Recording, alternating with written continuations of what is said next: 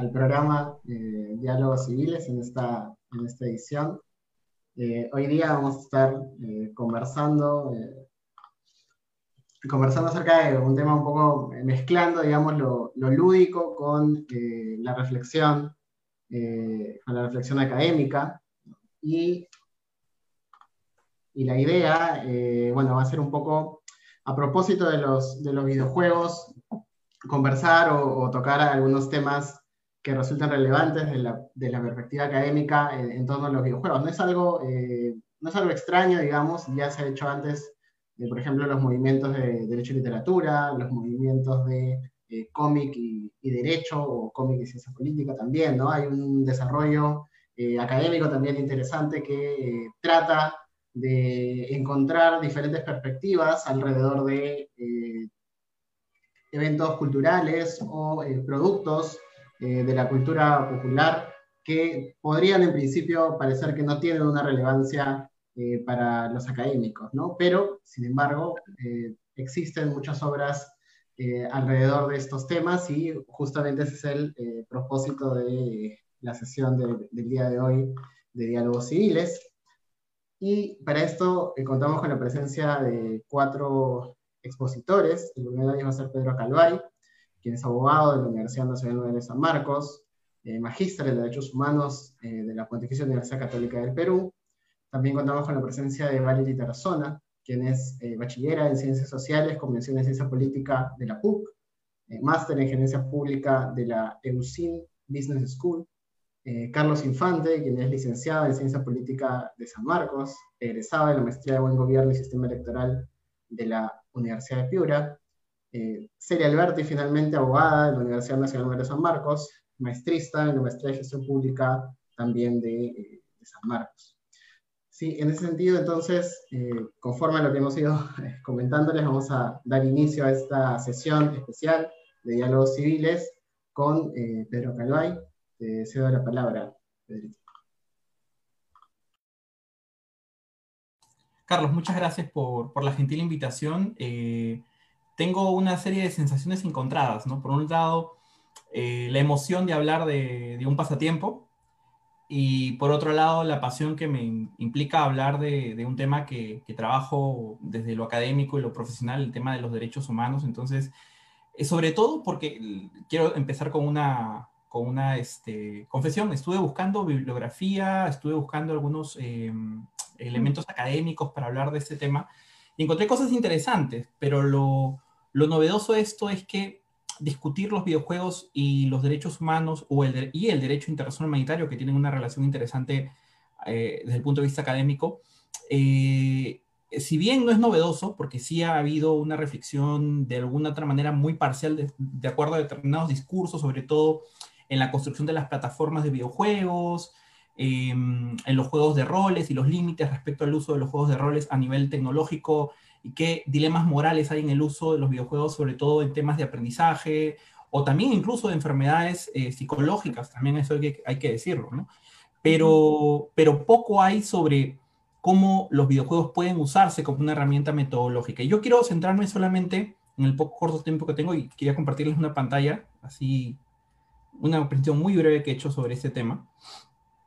Em, y quiero empezar esta reflexión, es un punto de partida, necesariamente, para hablar de derechos humanos y derecho internacional humanitario y cómo los videojuegos, creo yo, pueden ser una herramienta útil para reflexionar eh, de diferentes aspectos, ¿no? Obligaciones internacionales, parámetros de protección de grupos de especial, especial eh, vulnerabilidad, este, internacionalización de ciertos aspectos también de, del discurso en los videojuegos también está presente, pero sí quiero centrarme a menos, em, y el objetivo de exposición es centrarme solamente en un aspecto que es el caso del derecho internacional humanitario, concretamente respecto a los crímenes de guerra, que, quiero comentar algo brevemente. Primero, para empezar, yo creo que los videojuegos han dejado de ser solo un tema de niños, ¿no? Eh, empezaron, cuando empezó Atari o cuando empezaron los primeros videojuegos arcades, los primeros videojuegos eh, de roles, incluso eh, cuando se creaba incluso la computadora en los años 80 y 90, nadie pensó, digamos, que esto iba a ser un tema que iba a involucrar a los adultos. Inicialmente esto empezó como un juego de niños, como un tema lúdico para la, simple y llanamente para la pérdida para, digamos, para el pérdida de tiempo, otras palabras, se podrá decir de una manera muy, muy coloquial, ¿no? Pero en realidad la idea era distraernos, ¿no? Pero luego los videojuegos en nuestras vidas han empezado a tener un rol cada vez más interesante, incluso se han convertido en una industria, y esto seguramente ustedes van a comentar, Em, que pues han llegado al nivel de, por ejemplo, ya hablando en materia respecto a derechos humanos, que incluso la Cruz Roja Internacional desde el año 2013 ha eh, tenido comunicaciones formales con las empresas de videojuegos para poder discutir cómo eh, comprometer las obligaciones internacionales en el discurso de los videojuegos y las historias que hay detrás de los videojuegos. Incluso recientemente la Cruz Roja Internacional hizo un convenio con eh, este juego muy famoso, creo que se llama, yo no lo juego en realidad, pero es, de, es muy parecido a Free Fire, ¿no? Eh, para hacer un curso de aplicación del derecho internacional humanitario para paramilitares y policías, usando el juego. A ese nivel ya hemos llegado y ya se está usando videojuegos para la capacitación de miembros de las Fuerzas Armadas. Ni qué decir en los cursos de capacitación de los militares, eh, en las Fuerzas Armadas más importantes del mundo, ya los videojuegos eh, y los softwares, sobre todo de roles, son usados para los ensayos de operaciones militares, ¿no? A ese nivel ya hemos llegado, pero para llegar a ese punto ha habido, digamos, una evolución importante, los videojuegos ya dejaron de ser un tema de niños. Los juegos de roles, eh, los juegos arcade, los shooters, que es sobre los que me voy a centrar, creo que hay un esfuerzo cada vez mayor de significar la realidad, ¿no? Y colocar a los jugadores en la, toma de decisión cada vez mayor, una toma de decisión cada vez mayor en la historia detrás de los videojuegos. Em, inicialmente no era esa la idea de, los videojuegos, simplemente era abstraernos de la realidad y al día de hoy hay un esfuerzo cada vez mayor eh, a nivel tecnológico, a nivel eh, de incluso el software, de ponernos en situaciones cada vez más reales, ¿no? Eh, incluso la realidad virtual, interactuando con estos juegos, ahora pues nos, nos, tocan en la posición de tomar decisiones y poder cada vez más sentir lo que es la realidad de un videojuego, ¿no? Pero yo creo tres reflexiones puntuales sobre ese tema que creo que son importantes. Hay muchas más, pero quiero centrarme en tres. Primero, que yo creo que los videojuegos pueden servir al aprendizaje de los derechos humanos. De hecho, ya lo están siendo de una u otra manera dentro de la capacitación que se hace en el ámbito del derecho humanitario. Por ejemplo, ahí se está incorporando en los cursos y en las capacitaciones. Pero creo que acá hay un tema que no se ha utilizado y debería empezar a ser utilizado, es en la estrategia pedagógica de la enseñanza de derechos humanos, no a militares, no a miembros de las Fuerzas Armadas, sino a los estudiantes de derecho concretamente y, en general los estudiantes universitarios, ¿no? Y por qué no decir los estudiantes de, la educación básica. Em, porque hay herramientas lúdicas y las herramientas lúdicas son más valiosas a veces para el aprendizaje de derechos humanos que incluso una clase de dos horas o incluso esta, misma conferencia de la cual estoy hablando, que si quiero tuviera la herramienta del PlayStation y pusiera algunos ejemplos del juego, creo que sería, nos tiraríamos horas hablando del tema, pero, pero no es el propósito. Pero es un ejemplo, ¿no? De que creo que los videojuegos pueden ser tranquilamente útiles para esto. Otro objetivo, yo creo que los videojuegos pueden servir en la construcción de la memoria histórica sobre las tragedias de los conflictos armados. Eh, los conflictos armados de la Segunda Guerra Mundial, eh, la Guerra Fría, incluso los conflictos armados no internacionales surgidos en Ruanda, la ex Yugoslavia, eh, Sierra Leona, son algunos escenarios donde pues los videojuegos han empezado a, a escenificar muchas historias, muchos desarrollos históricos. Call of Duty es uno de esos juegos, Medal of Honor fue uno de los primeros que empezó a hablar de esto. y de manera muy reciente yo creo que hay un compromiso cada vez mayor de esto en los recientes avances en los juegos que hablan sobre la historia y los momentos más claves de la historia de la humanidad y, sobre todo hay una evolución, vamos a hablar de un momento, de cómo el discurso ha ido cambiando. Antes la idea era que revivamos los hechos, ahora es que revivamos los hechos y reflexionemos un poco más eh, sobre eso. Eh, el caso del Battlefield, Battlefield 5, que es un juego muy interesante, que coloca al jugador en la posibilidad de ser un general nazi, un eh, soldado afrodescendiente francés, o que te colocan la posibilidad de ser parte de la resistencia noruega contra la invasión nazi. Entonces son historias que no han sido contadas incluso eh, propiamente en los textos, pero que los videojuegos ahora están utilizándolo como oportunidades para hablar de historia, pero también para reflexionar sobre el rol eh, de la memoria histórica en la construcción de derechos humanos. y finalmente, bueno, un tema que creo que es importante es la reflexión crítica sobre el uso de nuevas tecnologías, ¿no? Cada vez más el uso de las nuevas tecnologías en el marco sobre todo de los conflictos armados eh, es un tema cada vez más recurrente, ¿no? Juegos como Call of Duty, concretamente, eh, incluso los juegos que hablan de escenarios de shooter, sobre todo de escenarios eh, cada vez más ficticios, ¿no? De mundos paralelos como Wolfenstein, mundos paralelos este, donde no, supuestamente no están reflejados en la realidad, la historia de la humanidad, eh, hay un uso cada vez más de uso de herramientas tecnológicas para hacer la guerra, drones, este, eh, hackeo y, y, diferentes herramientas que ahora, al día de hoy, son interesantes ver cómo el derecho internacional y el derecho internacional humanitario está cada vez más discutiendo el uso de estas herramientas en el ámbito de las obligaciones de protección en los conflictos armados de índole internacional como no internacional. Entonces, y entrando en materia, también, eh, o sea, los, derechos, los videojuegos y los derechos humanos tienen relaciones, yo creo, en el aspecto del derecho internacional humanitario, subiendo estos objetivos, y en el derecho internacional de los derechos humanos. En esos dos eh, ramas del desarrollo del derecho internacional público, creo que hay aspectos eh, actuales que se están discutiendo en los videojuegos. Por ejemplo, en el ámbito del derecho humanitario, el, tema de los medios y métodos prohibidos de hacer la guerra, hay una discusión interesante, y, eh, aunque uno pensará, pues, pero los videojuegos se puede hacer de todo, aparentemente. Y si uno reflexiona un poco en la historia de los videojuegos, no me refiero en los juegos multiplayer, sino me refiero eh, en la historia, cuando el juego empieza con esas partes, digamos, de la historia del videojuego, la, eh, uno va a encontrar pues que hay discusiones sobre métodos medios prohibidos, sobre protección de la población civil y sobre crímenes internacionales. En el ámbito de los derechos humanos también discriminación, pobreza, exclusión son, solo, son temas también tratados, pero al menos yo creo que un tema contingente a ambos ramas del derecho internacional público que son tratados en los videojuegos es el tema de los crímenes internacionales. Y de hecho, los esfuerzos que les comentaba al inicio que ha hecho la Cruz Roja Internacional eh, sobre este tema ha tratado esencialmente sobre cómo se están, eh, cuál es el discurso que hay en los videojuegos sobre los crímenes internacionales eh, y cuál, digamos, debería ser, digamos, el rol de las eh, beligerantes en el, marco del uso de la fuerza y en el marco de los conflictos armados internacionales como no internacionales. Bueno, de los crímenes internacionales existentes, eh, hay cuatro tipologías que están en el Estatuto de Roma de la Corte Penal Internacional. Yo solamente me voy a referir a una, que es los crímenes de guerra, pero en realidad el genocidio, los crímenes de lesa humanidad, los crímenes de agresión son tipologías de crímenes que también se abordan en videojuegos de alguna otra manera también. Pero los crímenes de guerra son los que hay mayor recurrencia eh, de discusión, sobre todo porque la mayoría de videojuegos que, hemos, que jugamos ¿no? hablan sobre conflictos armados. De hecho, ahí vemos cómo se usa la fuerza eh, y cuál es, digamos, la aplicación del derecho internacional en esos supuestos. ¿no? Crímenes de guerra, esencialmente.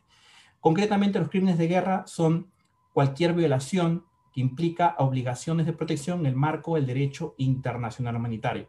Y el derecho internacional humanitario, en palabras sencillas, es ese derecho, es una rama del derecho internacional público cuyo objetivo es hacer o humanizar los conflictos armados.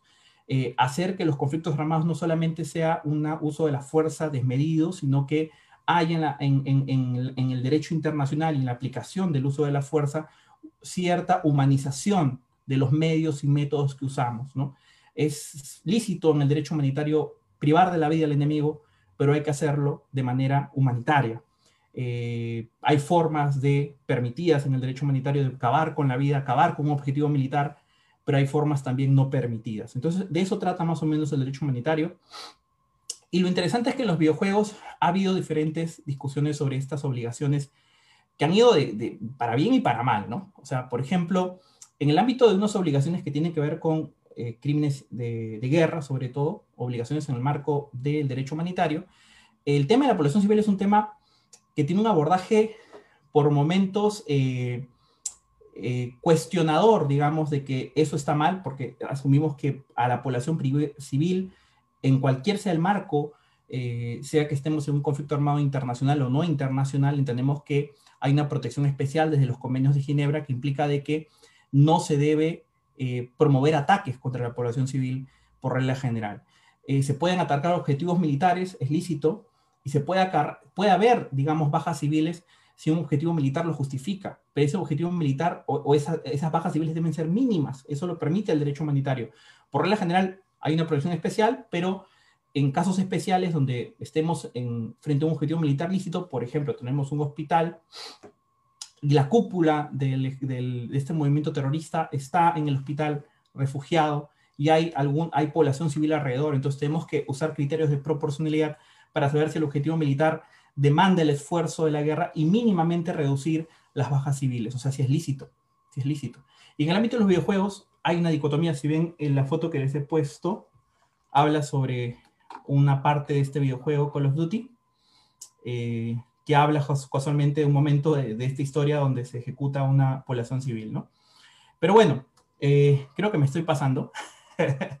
Vamos a ir hablando de estos temas, pero la población civil está discutida ahí, prisioneros de guerra también, bienes culturales también se habla de esto, de hecho ojalá de repente más adelante hablamos de esto, métodos, uso de armas nucleares, eh, uso también de este, armas químicas, también son tratados en los videojuegos.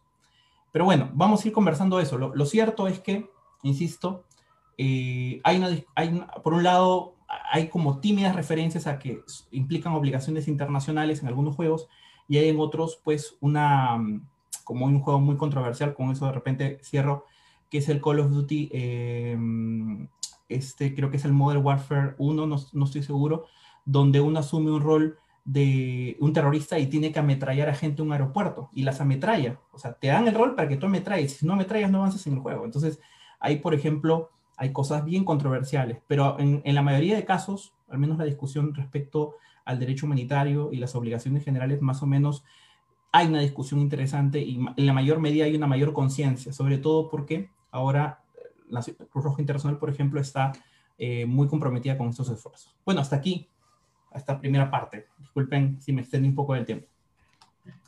muchas gracias por, tu participación. De hecho, sí, en esa, esa parte del, del Call of Duty Modern Warfare 1 es bastante peculiar. Eh, y no se puede evitar justamente. Pero bueno, ya conversaremos sobre eso eh, más, eh, más adelante.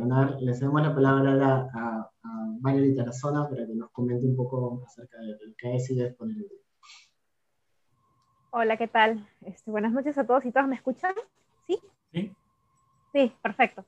Sí, bueno, hoy muchas gracias, Carlos, por, por la invitación. En verdad, este, me, ha gustado mucho, quiero saludar la, la exposición de, de, Pedro, ¿cierto? Este, me ha gustado bastante porque me ha hecho pensar inclusive más cosas de las que pensaba yo, digamos, comentarles un poco. Mi, mi exposición más que teórica va a ser testimonial, pero dado que soy politóloga y además, eso creo que es importante también porque hay algo que ha dicho Pedro que a mí me ha tocado en el corazón, que es el tema de que los videojuegos ahora nos permiten reflexionar sobre también aspectos de nuestra vida y las cosas que nos apasionan. Y claro, entiendo que por lo que he entendido de la, de la exposición, que Pedro es un, activista en derechos humanos y yo soy activista también, estoy en un partido político, he sido representante estudiantil, entonces en verdad muchas veces creo que uno, claro, desde su misma experiencia y sus conocimientos también profesionales, ¿no?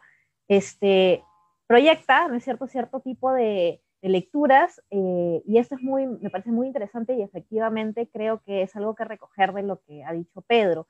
Y por eso voy a comenzar un poco con algo testimonial, ¿no? Yo en realidad el videojuego del que voy a hablar no lo he jugado directamente, no lo he visto, he tenido una experiencia bien extraña con, con este juego porque yo en el 2004, cuando estaba en corte secundaria, este, conocí este juego gracias a la revista Suboy, pues no sé si todos se acuerdan de la revista Suboy, este, que te venía pues tu revista y tu CD. Y entonces yo estaba en Arenales y me pareció interesante, vi estas imágenes de este, este videojuego, ¿no?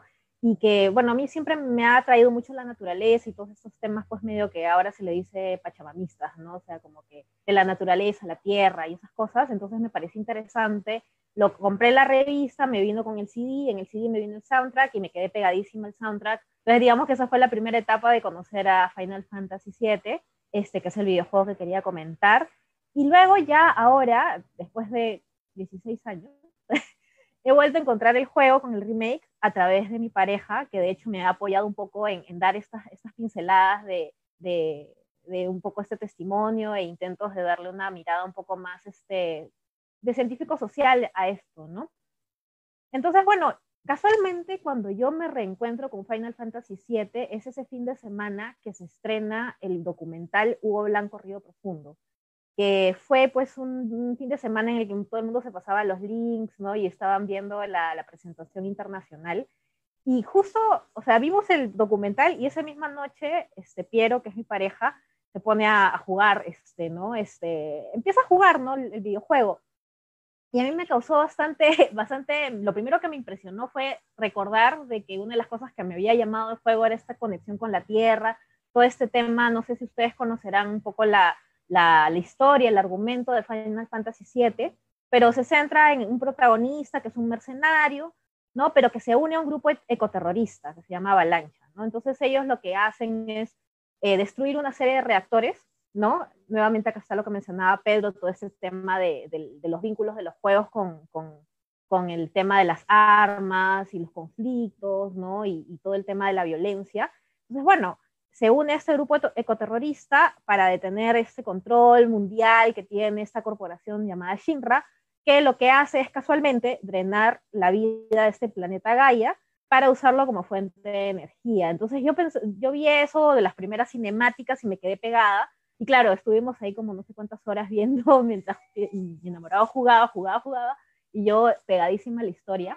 Este, y luego ya, bueno, no he visto todo, la, porque entiendo que es un juego súper largo, además que la franquicia de Final Fantasy es súper compleja, tiene historias recontra densas, pero digamos que lo que yo me quiero centrar es en precisamente ese tema que a mí me ha tocado bastante también como, como activista y también en reflexiones más políticas, ¿no? Entonces, yo me puse a pensar un poco también vinculándolo con el tema del documental de Hugo Blanco, es este tema de, de la autodefensa, ¿no? Este tema de la reflexión sobre qué tan legítimo es, digamos, usar la violencia para, digamos, defender ciertas causas, ¿no? Porque finalmente este grupo lancha al que se une el protagonista del juego Final Fantasy VII es nada más y nada menos que una guerrilla urbana, por llamarlo de alguna manera. Todos están en una, en una, eh, ¿cómo decirlo? Un slam, o sea, es como un, un, lugar precario donde viven, como un asentamiento humano, ¿no? Todos viven en un asentamiento humano y quienes son los funcionarios de esta empresa, corporación, ¿no? que está extrayendo la energía, viven en una, en una ciudad llamada Midgard, y esta ciudad pues es un, una cosa céntrica, ¿no? Entonces es un círculo que tiene edificios súper ultra modernos, pero alrededor de toda la ciudad está la gente que vive en condiciones precarias. Muchos de ellos con casas de calamina, como que varios de ellos tienen que vivir de esta forma de vida medio informal, y yo pensaba, es, es, primero que el, el, remake creo que ya tiene como no sé cuántos años, o sea, creo que el, el, primer, el primer juego es el 97, me parece, y el remake ha salido hace unos meses, o el año pasado, me parece, y tiene un montón de tiempo, y yo digo, ah, desde, desde hace como 30, 25 años más o menos, y ya se está pensando esto que, digamos, ahora, como mencionó bien Pedro, ya son debates internacionales, ¿no? El rol el rol, digamos, devastador que está teniendo el capitalismo, el rol devastador que está teniendo, digamos, el, el avance industrial en la tierra y en general en las actividades de no solamente, digamos, la naturaleza,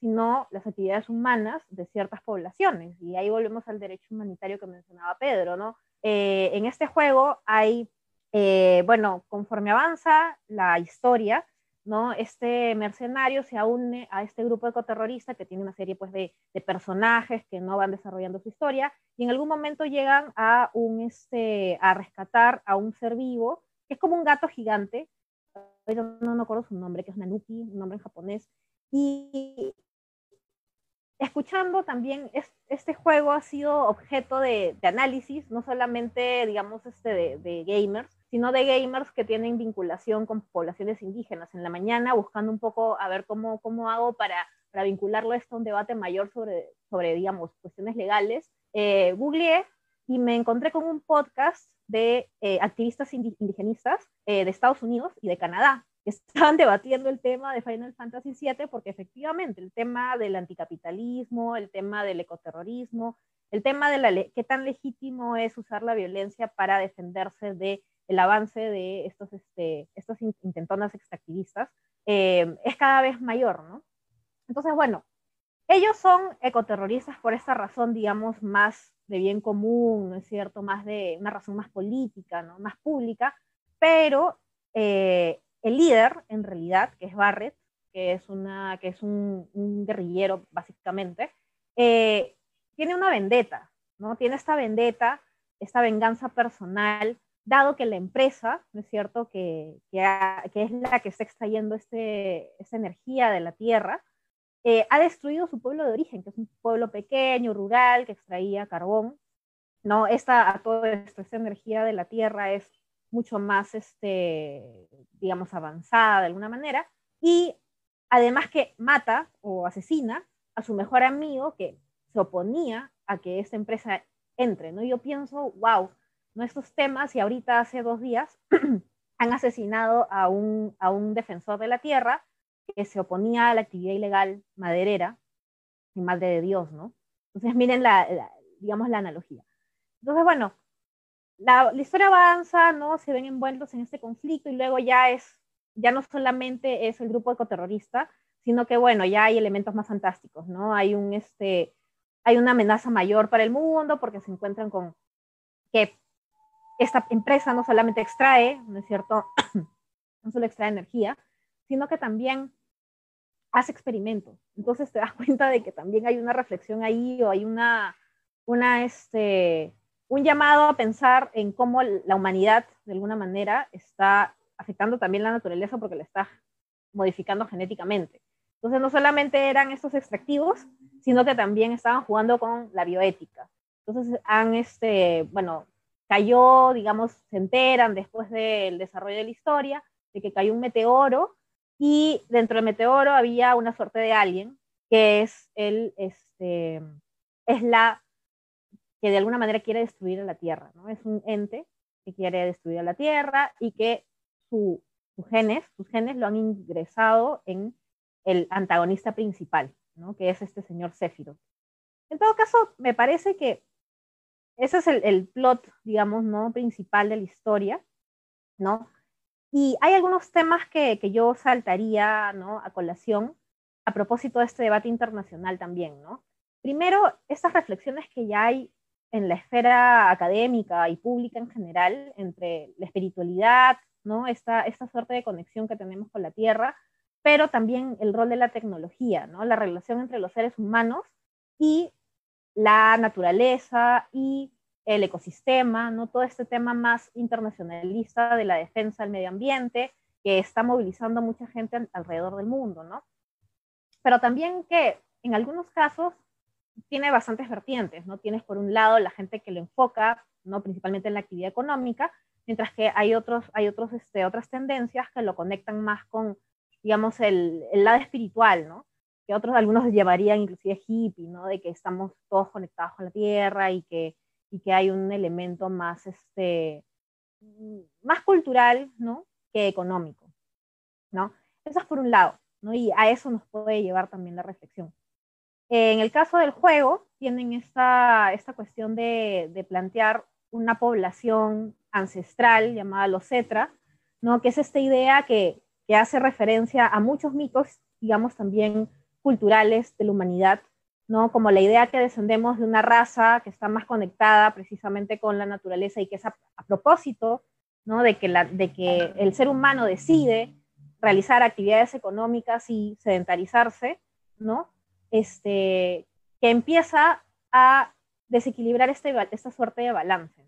Esta suerte de balance con, con la naturaleza y con el rol que tiene, ¿no? Inclusive en este podcast que escuchaba, y espero poder luego pasar los links porque era un podcast muy interesante, te planteaba pues de que inclusive hay corrientes que ya empiezan a pensar en el ser humano como un virus, ¿no? Hay, en el ser humano como un virus que hay que eliminar y que, bueno, digamos, es un radicalismo este, que ya no está centrado en el ser humano, sino que empieza a pensar pues ya de que de repente somos nosotros los que estamos mal en la Tierra y que inclusive, no sé, cierto que algunas corrientes veganas también llegan a ese tipo de reflexiones, ¿no?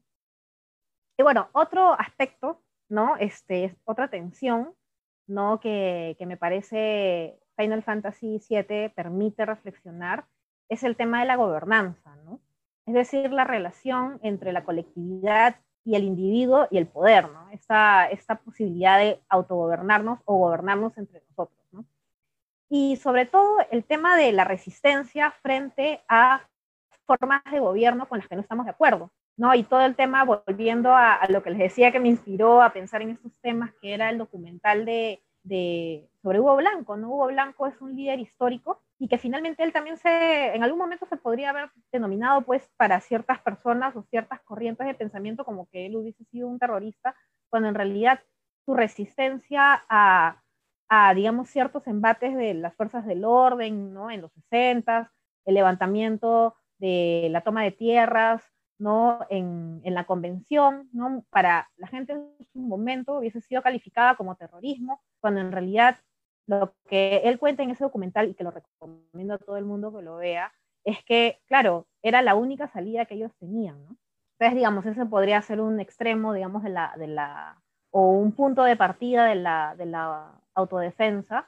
En el caso del juego, se trata pues de una suerte de vanguardia, de un grupo de personas que, si bien viven precarizadas, no es que, digamos, el, el, la empresa haya ido de frente a, a, afectar sus formas de vida directamente, ¿no? Eh, no son poblaciones indígenas, por decirlo de alguna manera, son poblaciones urbanas, pero que han tomado conciencia porque en el caso de este líder, ¿no? de Barrett, ha afectado a, a, una persona de su entorno muy cercano y lo han, este, lo han eliminado. ¿no? Pero más allá de eso, no hay una reflexión mayor, como en el caso, por ejemplo, de Hugo Blanco, que sí tiene pues todo su, desarrollo en, en, el documental y en general es muy reconocido, este, este desarrollo sobre que, claro, si tú si a ti te atacan y no tienes otra opción, porque finalmente el que ya no solamente se trata de un tema de este, legitimidad, sino que es inclusive legal que te ataquen. Estamos hablando de los 60 y de, de, de, este contexto de levantamiento en las tierras, ¿no? en, en, las, este, en las zonas rurales.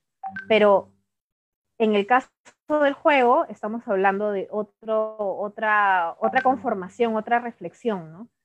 Y en el caso de finalmente también la tercera tensión que quiero plantearles, ¿no? Es el tema de la deontología y la psicología, ¿no? Es algo que revisando otras, este, otros, este, otros, otras fuentes, ¿no? Que han analizado este videojuego, me, me da la impresión de que la, la completa franquicia de Final Fantasy hace mucha referencia a la muerte y la pérdida, ¿no? Es decir, a esta cuestión de la inestabilidad mental y emocional, el trauma que te genera, no solamente la conflictividad social, ¿no?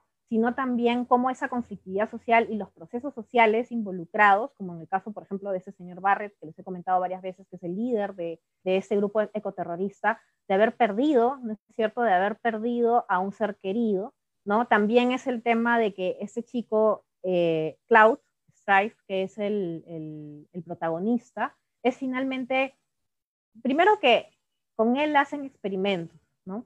Le borran la memoria.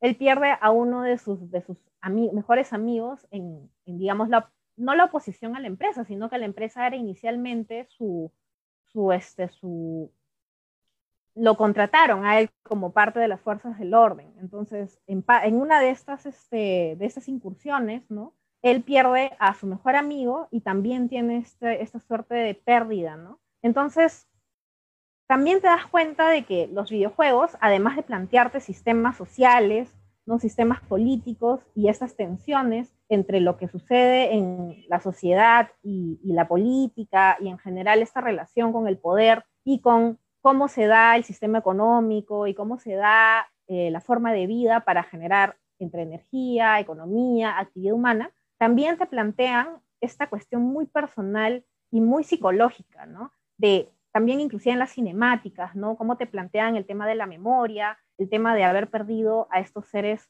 que son cercanos y a través del dolor y la violencia, ¿no? Volviendo a lo que, lo que planteaba Pedro, ¿no? Más allá también del derecho humano, también te plantean las casuísticas, te plantean, no sé, pues, ¿no? La, la, esta cuestión más cruda del dolor, ¿no? Eh, y bueno, creo que eso es todo lo que quería plantearles. Este, no sé si tengo más tiempo, pero por el momento sería todo. Muchas gracias, Carlos. Ok, ok, Valerie, muchas gracias eh, por las interesantes reflexiones. Ahora le doy el pase a, Carlos Infante para que nos pueda comentar también un poco de, del videojuego y, la ciencia política también en este caso, igual que Valerie. Te dejo la palabra, Carlos. Hola Carlos, gracias. Este, gracias por la invitación. Eh, un saludo a, a todas las personas que nos están acompañando en esta noche. Yo básicamente quiero hablar de uno de, de los juegos con, que, con los que me he identificado el año pasado. La verdad es que soy bastante aficionado al, al, a los juegos, uno de mis pasatiempos favoritos con la música y la lectura. Entonces, este, quiero hablar de un juego que eh, se estrenó el, el, año pasado, que se empezó a producir desde el año 2015 por Bend Studios. Es un juego que se llama Days Gone, que mm, voy a, voy a presentar una diapositiva para que ustedes puedan... A ver, ahí estoy compartiendo. Ya, bueno, este es un juego bastante nuevo, es un juego de mundo abierto, en donde el personaje principal uno lo ve en tercera persona.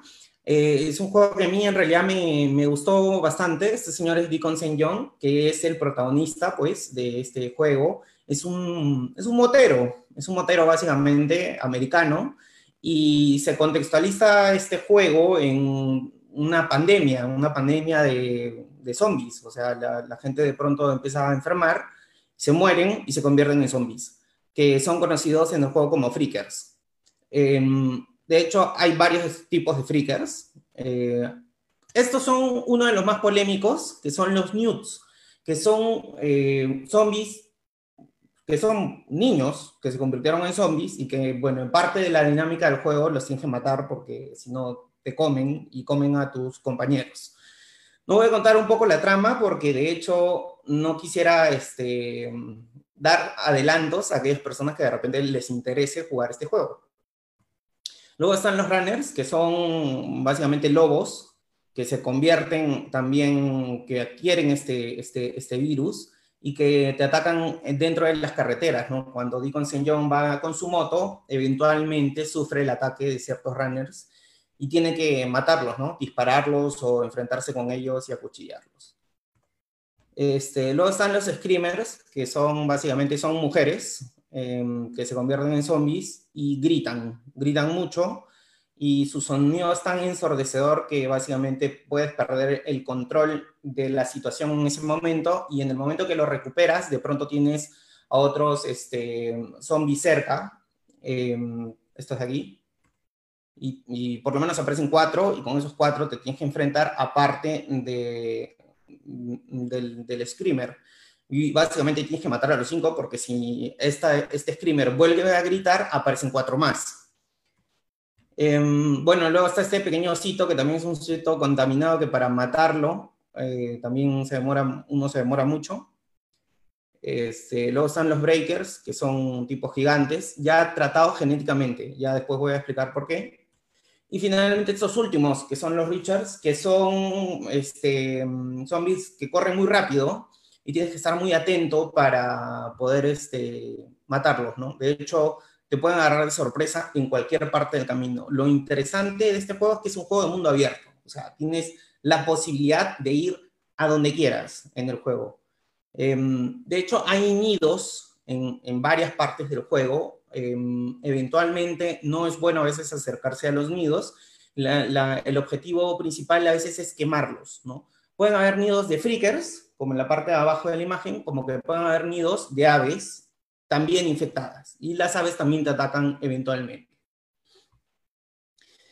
Adicionalmente, en este mundo hay, hay, hay, otro grupo importante que le dicen hordas, ¿no? Las hordas de, de freakers normalmente se esconden en, en el día, se esconden como que hibernan y en las noches salen, ¿no? Por eso este, el protagonista normalmente procura no salir de noche en este mundo porque en la noche estos freakers andan, van de un lado hacia el otro, y estamos hablando de hordas que van desde 50 hasta 400 freakers con los que te tienes que enfrentar.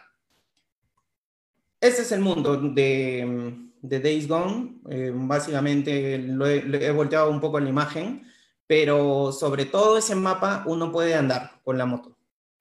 Y en el mapa pues hay diversas locaciones. Eh, uno es el campamento de Copeland, que es uno de los primeros campamentos. Es importante aquí eh, mencionar porque Copeland es quien dirige este campamento y tiene una radio, que es Radio Libre Oregon, que el, el protagonista mientras está en la moto escucha esa radio. Y en esa radio uno escucha un montón de mensajes, ¿no? Es, importante lo que, lo que habla porque de verdad uno puede analizar eh, el discurso de Radio Libre Oregon, en donde hace denuncias al gobierno federal. Él dice que, que, el gobierno federal tiene la culpa de todo lo que está pasando, que ellos justamente han recortado varios derechos a la población antes de que suceda lo que eh, finalmente sucedió en el mundo este, y principalmente en Estados Unidos. Y el campamento de Copeland, pues, este, resalta todos esos valores americanos de la libertad, ¿no? Y, bueno, son nacionalistas hasta las patas. Uno cuando entra en el campamento encuentra banderas americanas por todo lado. Y, este, y en cierta medida tienen algún tipo de discursos este, anticapitalistas, ¿no? Contra el consumo.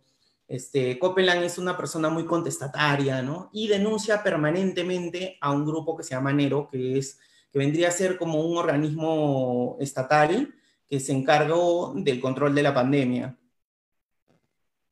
Luego están los emboscadores que están en medio de las rutas, ¿no? Eh, o sea, digamos, te tienes que cuidar, aparte de los freakers, te, tienes que cuidar de los emboscadores, que es gente que simplemente no, no, no forma parte de ningún campamento y se dedican a robarle al resto.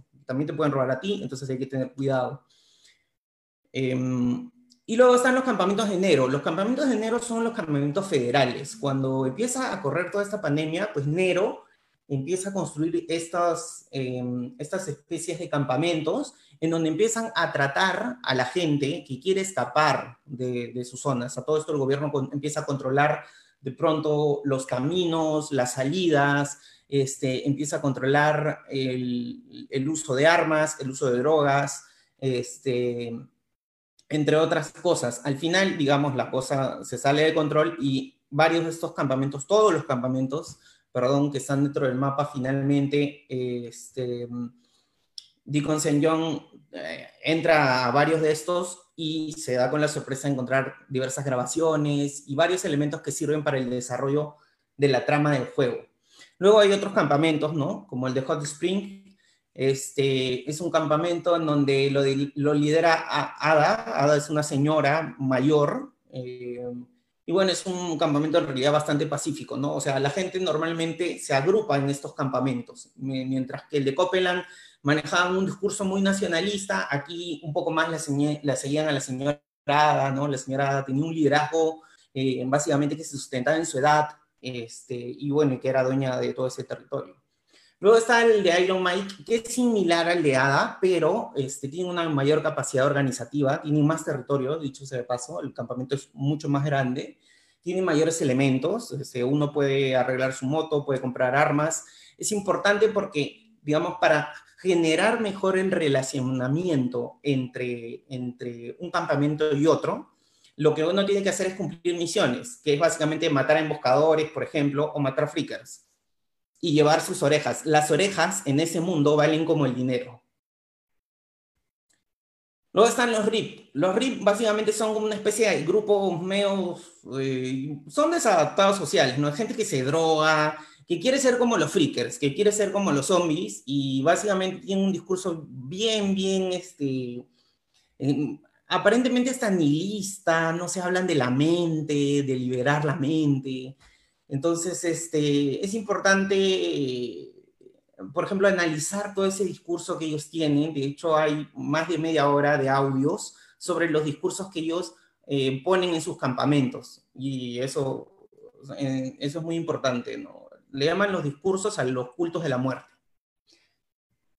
Eh, luego, finalmente, aparecen estos últimos campamentos, que uno es el de Diamond Lake, Lake y el otro es de la isla de Wizard, en donde mm, son campamentos militarizados. Estamos hablando de otro tipo de organización, no, son, no se organiza la gente después de este apocalipsis como en los otros campamentos, sino se organizan este, militarizadamente, ¿no? Se, parecen un grupo no tan anarco como el anterior, sino medio fascistas, ¿no? Usan inclusive una banda, este, se categorizan ellos por, por cabos, ¿no? Este, a uno le dicen cabo, al otro le dicen sargento.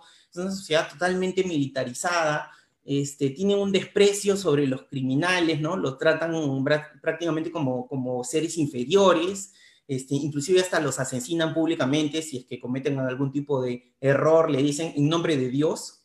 Y, este, pero curiosamente pues tienen eh, una apertura hacia el género porque el líder, el líder, el coronel Garrett, no quiero spoilear, pero el líder finalmente termina siendo gay, ¿no? Entonces, mm, curiosamente tenían, es, es, es una sociedad medio extraña porque ellos se organizan bajo un discurso fascista, pero no, no incluyen los temas de, de género, ¿no? es demasiado raro, pero importante eh, ver cómo Deacon Señón termina también relacionándose con este tipo de, de campamento, ¿no? Inclusive él pasa a ser un cabo, y, en la parte de la trama le dicen cabo Deacon Señón, pues acá rato, y cumple varias misiones para ellos. Es demasiadamente lo que yo les quería eh, compartir. Em, hay, en, YouTube, y a mí me parecería importante realizar eh, un análisis, sobre todo un análisis del discurso. Quiero compartir aquí esta pantalla antes de terminar y ya después podremos hablar de otras cosas. A ver. Sí, aquí está. Mira, aquí en YouTube uno puede encontrar los discursos, bueno, hay notas de investigaciones de Nero. Nero, de hecho, era una, al final, o sea, no quiero adelantarme en la trama, pero Nero tenía mucho que ver en lo que había sucedido.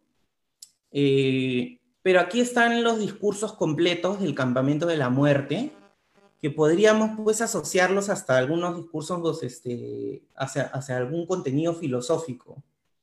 ¿No? Hablan de no temerle a la muerte, de que la libertad está cercana a la, a, muerte, que la mente nos controla, ¿no? Varios discursos, este, inclusive este, que bordan con el budismo, con el nihilismo.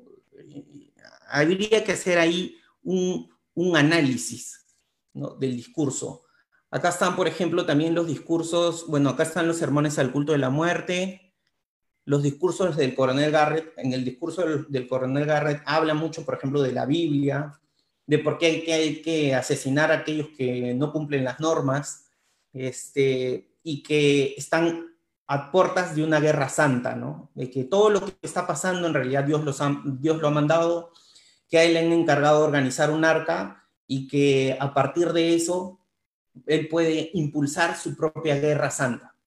Entonces, este, hay, mucho material, por ejemplo, por analizar en este juego. A mí lo que me encantó es que en realidad es un mundo abierto y que el personaje va mutando desde que empieza la historia, va cambiando va cambiando sus discursos y se va adecuando a cada situación para poder obtener la confianza y los objetivos que finalmente quiere para eh, conseguir lo que él buscaba. A todo esto, eh, toda la trama se trata de que él anda buscando su novia, que se pierde a inicios de, la, de esta pandemia.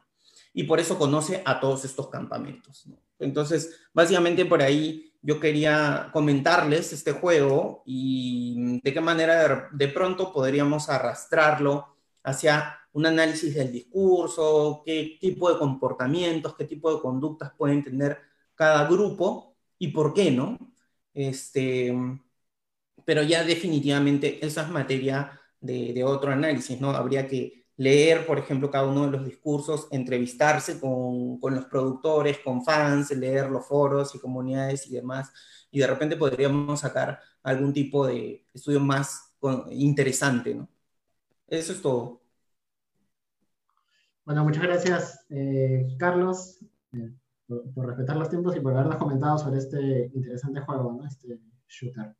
Eh, nada, bueno, ahora ya eh, para terminar esta primera parte, le doy la palabra a Celia Alberti. Gracias, gracias. Eh, primero quiero agradecer la invitación a este espacio y segundo quiero felicitar a los ponentes que me han antecedido. La verdad que han dicho cosas que, que no había pensado, que no había imaginado que eran tan importantes, ¿no? Todo lo señalado por Pedro, por Pedro Calvay por Valle relacionados con los derechos humanos, con el tema del medio ambiente, y bueno, finalmente también lo que ha dicho Carlos Infante respecto de este juego y de este análisis que se debía realizar respecto del discurso que se da en un juego como este, como Days Gone. Eh, bueno, ahora qué puedo decir que, que, sea de utilidad, ¿no? Este, un poco para entrar en, en, lo que nos había traído a, a, esta, a, esta, reunión. Empezar contando de manera de preámbulo, de repente que vengo jugando ya videojuegos hace aproximadamente ocho años no ha sido muy, muy buena, muy, muy asidua, pero no puedo dejar de emocionarme siempre que hay un juego nuevo y que tengo ganas de jugarlo, ¿no? Creo que siempre es bueno dedicar tiempo de, a este pasatiempo y qué mejor que un videojuego para hacerte compañía, ¿no? Para mí es, es, principal. Eh, personalmente me gustan mucho los videojuegos de acción-aventura con toques de horror y obviamente de supervivencia.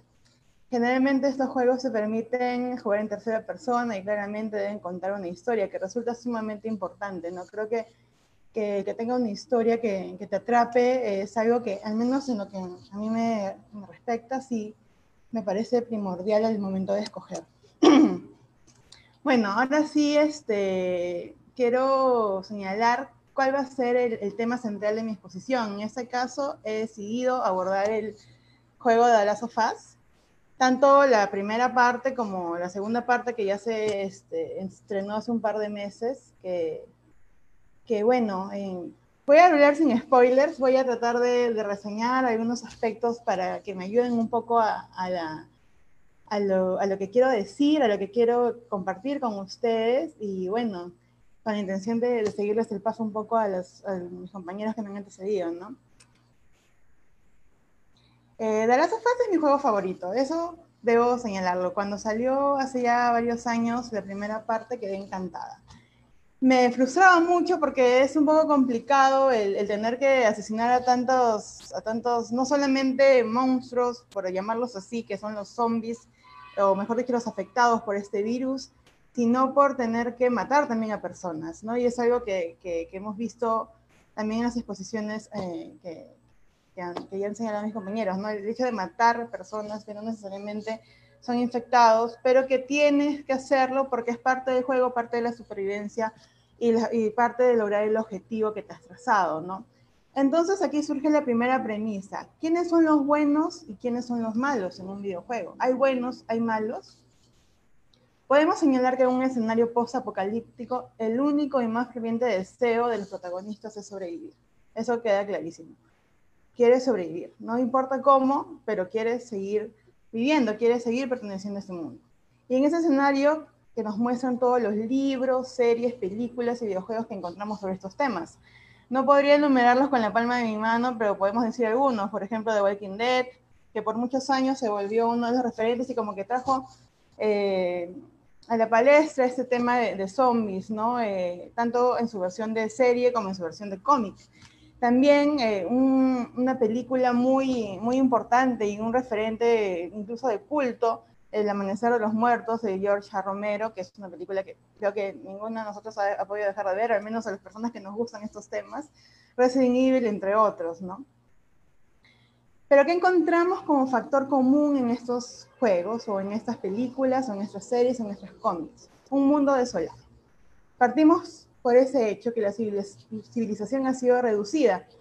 Y no tanto como en Days Gone, que eh, si no mal recuerdo, eh, ha pasado dos años desde que este virus atacó.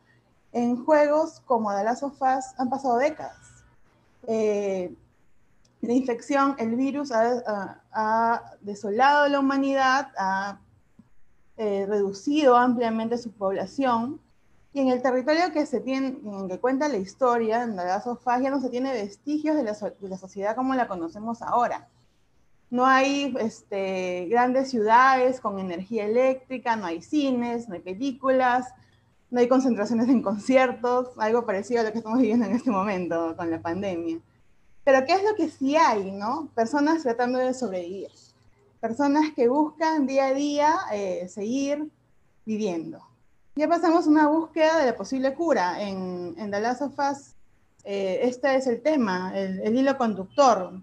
Pero igual han pasado décadas, entonces solamente nuestros protagonistas lo hacen, pero las demás personas que han sobrevivido están haciendo lo suyo. Están luchando contra la amenaza zombie, tratando de, de reducir a los espacios de territorio de, de, de, seres vivos, de humanos que se han congregado y, este, y, y, siguen sobreviviendo, ¿no? Podemos apreciar la existencia de pequeñas comunidades de personas que si bien en la primera entrega eh, ya habían sido vistas, hablando de las, de las hojas, en la segunda parte se aprecia ya un mayor desarrollo de estas, ¿no? La historia también las involucra. Y podemos apreciar también esto en The Walking Dead. En The Walking Dead hay esto también concentraciones de personas y esta lucha de, de, de poderes y a eso, a eso, quiero llegar, ¿no? ¿Qué tienen en común los grupos de personas o de repente eh, pequeños grupos de personas, no tan pequeños en algunos casos, ¿no? Posiblemente el lenguaje, la religión, definitivamente el territorio. Eh, no necesariamente somos testigos en este tipo de historias de que todos hayan empezado en un solo territorio, ¿no? Se ven altos índices de migración, porque las personas han ido moviéndose, buscando espacios en los cuales poder desarrollarse, buscando espacios en los cuales plantar, en los cuales desarrollar la agricultura, en los cuales haya un lugar en el cual puedan este, del frío, de la lluvia. Tal vez una historia en común pueden tener estas personas, ¿no? En este caso ya posiblemente no sea la historia de la creación de la humanidad como la conocemos, en el caso de la teoría del Big Bang o para los religiosos este, lo que nos dice la Biblia, sino la historia en común es esta pandemia, esta pandemia que ha reiniciado estas, estos eh, prototipos de sociedad, ¿no? y que los une nuevamente en un sentimiento en común, que es la supervivencia, el lograr sobrevivir. ¿Qué permite este reinicio? Eh, para apoyar un poco lo que estoy desarrollando, estoy basándome de una manera descarada, por así decirlo, en un libro que leí hace, muchos, hace un par de años, eh, de uno de mis estados, uno de mis este, autores favoritos, en este caso es Stephen King. Él escribió Danza de la Muerte, o The Stam en inglés, y luego desarrolló una ampliación de ese libro eh, llamándolo Apocalipsis, ¿no? Ese libro de más de mil páginas que desarrolla el tema de la supergripe. Eh, lo, han, lo, han, conectado un poco con lo que ahora está pasando, pero no, no tiene mucho que ver. No, no voy a hablar de ese libro porque no es lo que nos ha traído a, a este evento, pero sí de repente en algún momento podemos tener un espacio para desarrollarlo. Es un libro muy interesante. Volviendo a la pregunta que formulé, ¿Qué permite este reinicio de la humanidad? Que nosotros, para este caso no es otra cosa que la naturaleza humana. Es el propio ser humano el que reinicia la sociedad. De repente ya no como la conocemos, porque dependerá de muchos factores, pero sí una sociedad con sus elementos básicos, de repente un territorio, una población. Tenemos que tener en consideración que el ser humano es un animal gregario, social, y finalmente acaba por congregarse. Y ahora, luego de esta congregación, de estos ya no ciudadanos, por llamarlos así, ahora son sobrevivientes, pasamos a la forma del Estado en los que se identificarán. En todas las historias que desarrollan tópicos sobre holocaustos y destrucción encontramos otro punto en común. Es algo muy importante que tomar en cuenta. El surgimiento de un líder, un líder en este caso carismático, que conduce a la formación de lo que llamamos de repente una dictadura primitiva. Lo hemos visto en, en The Walking Dead. Eh, hay un líder que conduce, la, que conduce a la población que busca los fines. Pero ¿qué se puede hacer para que no surja esta dictadura primitiva, este prototipo de dictadura? ¿Qué se necesita? Eh, ¿Es mala la dictadura? No, como lo señalé al principio, en el caso de ese holocausto zombie que ha desolado a la, a la sociedad y a la humanidad, no hay buenos y no hay malos, solamente hay gente sobreviviendo. Entonces, volviendo al punto, lo que se necesita es la existencia de la tecnología. La tecnología es muy importante. ¿Qué pasa en estos mundos posapocalípticos los cuales han sido destruidos por una pandemia, eh, por un holocausto zombie? Todavía la tecnología existe, existen las construcciones, existe todas las cosas que conocemos respecto de, la ciencia, solamente que, bueno, no, no han sido dismadas porque la población se ha tenido que movilizar, pero finalmente están ahí, están a la espera. Eh, esta tecnología va a permitir algo muy importante, va a permitir que los técnicos que todavía existen, que pueden existir y que están congregados, la puedan continuar usando, la puedan continuar desarrollando. Y ustedes se preguntarán de repente, ¿por qué eso no eh, permitiría o no este, incentivaría la formación de una dictadura? Porque los sobrevivientes al encontrar un lugar en el que exista tecnología, en el que exista espacios en los cuales poder dormir bajo un techo que los cura del frío, eh, que los cura de la lluvia, que los cura del sol y que tengan este, esta tecnología que les permite de repente tener una máquina para tener energía eléctrica o paneles solares, poder desarrollar eh, la, agricultura, no van a tener la necesidad de seguir sobreviviendo en términos de, de seguir luchando, de seguir bregando. Eso va a permitir que se forme de repente ya otros aspectos de la sociedad. La sociedad, los, sobrevivientes ya no van a buscar eh, seguir sobreviviendo porque ya tienen un espacio donde desarrollarse. Lo que van a eh, buscar ahora es asentarse y formar la sociedad como la recuerdan, como existió hasta antes de esta pandemia. Eh, se van a poder formar otras formas de gobierno, ¿no? Porque si empiezas de cero, eh, este, esta tecnología va a permitir que ya la utilices y la puedas replicar. En sociedades como la nuestra, por ejemplo, podríamos replicar una democracia, una democracia representativa, por ejemplo. No tienes que preocuparte por lo más importante, como ya lo señalé. Pero si algo nos ha enseñado este tipo de historias es que el peor enemigo muchas veces no es el zombie o la enfermedad, sino el propio ser humano.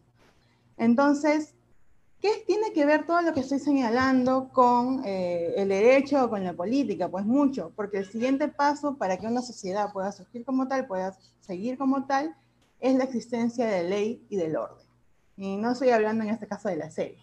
Pero ¿qué es el derecho y por qué es tan importante? Y acá entrando a la materia que, que, que, me, que, me gusta, que es la que he estudiado, ¿no? Pues en términos generales podemos decir que el derecho es el conjunto de principios y normas inspirados muchas veces en ideas de justicia y que regulan las relaciones humanas. Se necesita reconducir la conducta humana, establecer normas que permitan la convivencia, sanciones que garanticen la paz y la tranquilidad de los habitantes de este nuevo orden que se está instaurando. Vemos eso en The Last of Us. Sí, sí, claro que lo vemos. Vemos una forma de organización del grupo humano que pertenece nuestro protagonista. Y también lo vemos en otras formas de organización de sobrevivientes a lo largo del desarrollo del juego. Formas de organización que permiten graficar los escenarios que a grosso modo he podido plantear el día de hoy. Y bueno, ya con esto no, digo más para, para, no seguir entrando en spoilers, pero era un poco lo que quería señalar. Y bueno, los invito a jugar tanto la primera parte como la segunda parte de este videojuego que la verdad es uno de los mejores que existe desde mi punto de vista nuevamente. Y nada, este, con esto cerraría mi participación. Gracias. Bueno, muchas gracias eh, a, Celia también.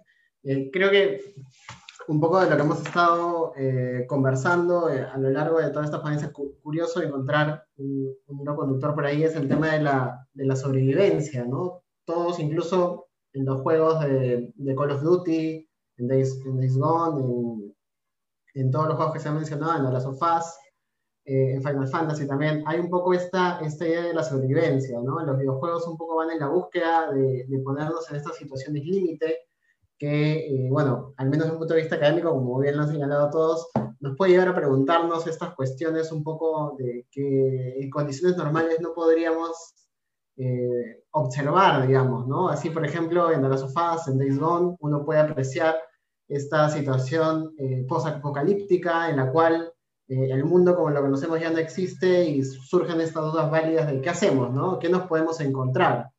O eh, en estos juegos también, como Final Fantasy, como Call of Duty, donde uno se enfrenta a estas situaciones que probablemente ninguno de nosotros nunca enfrente de decidir a quién mato, ¿no? ¿En qué bando estoy?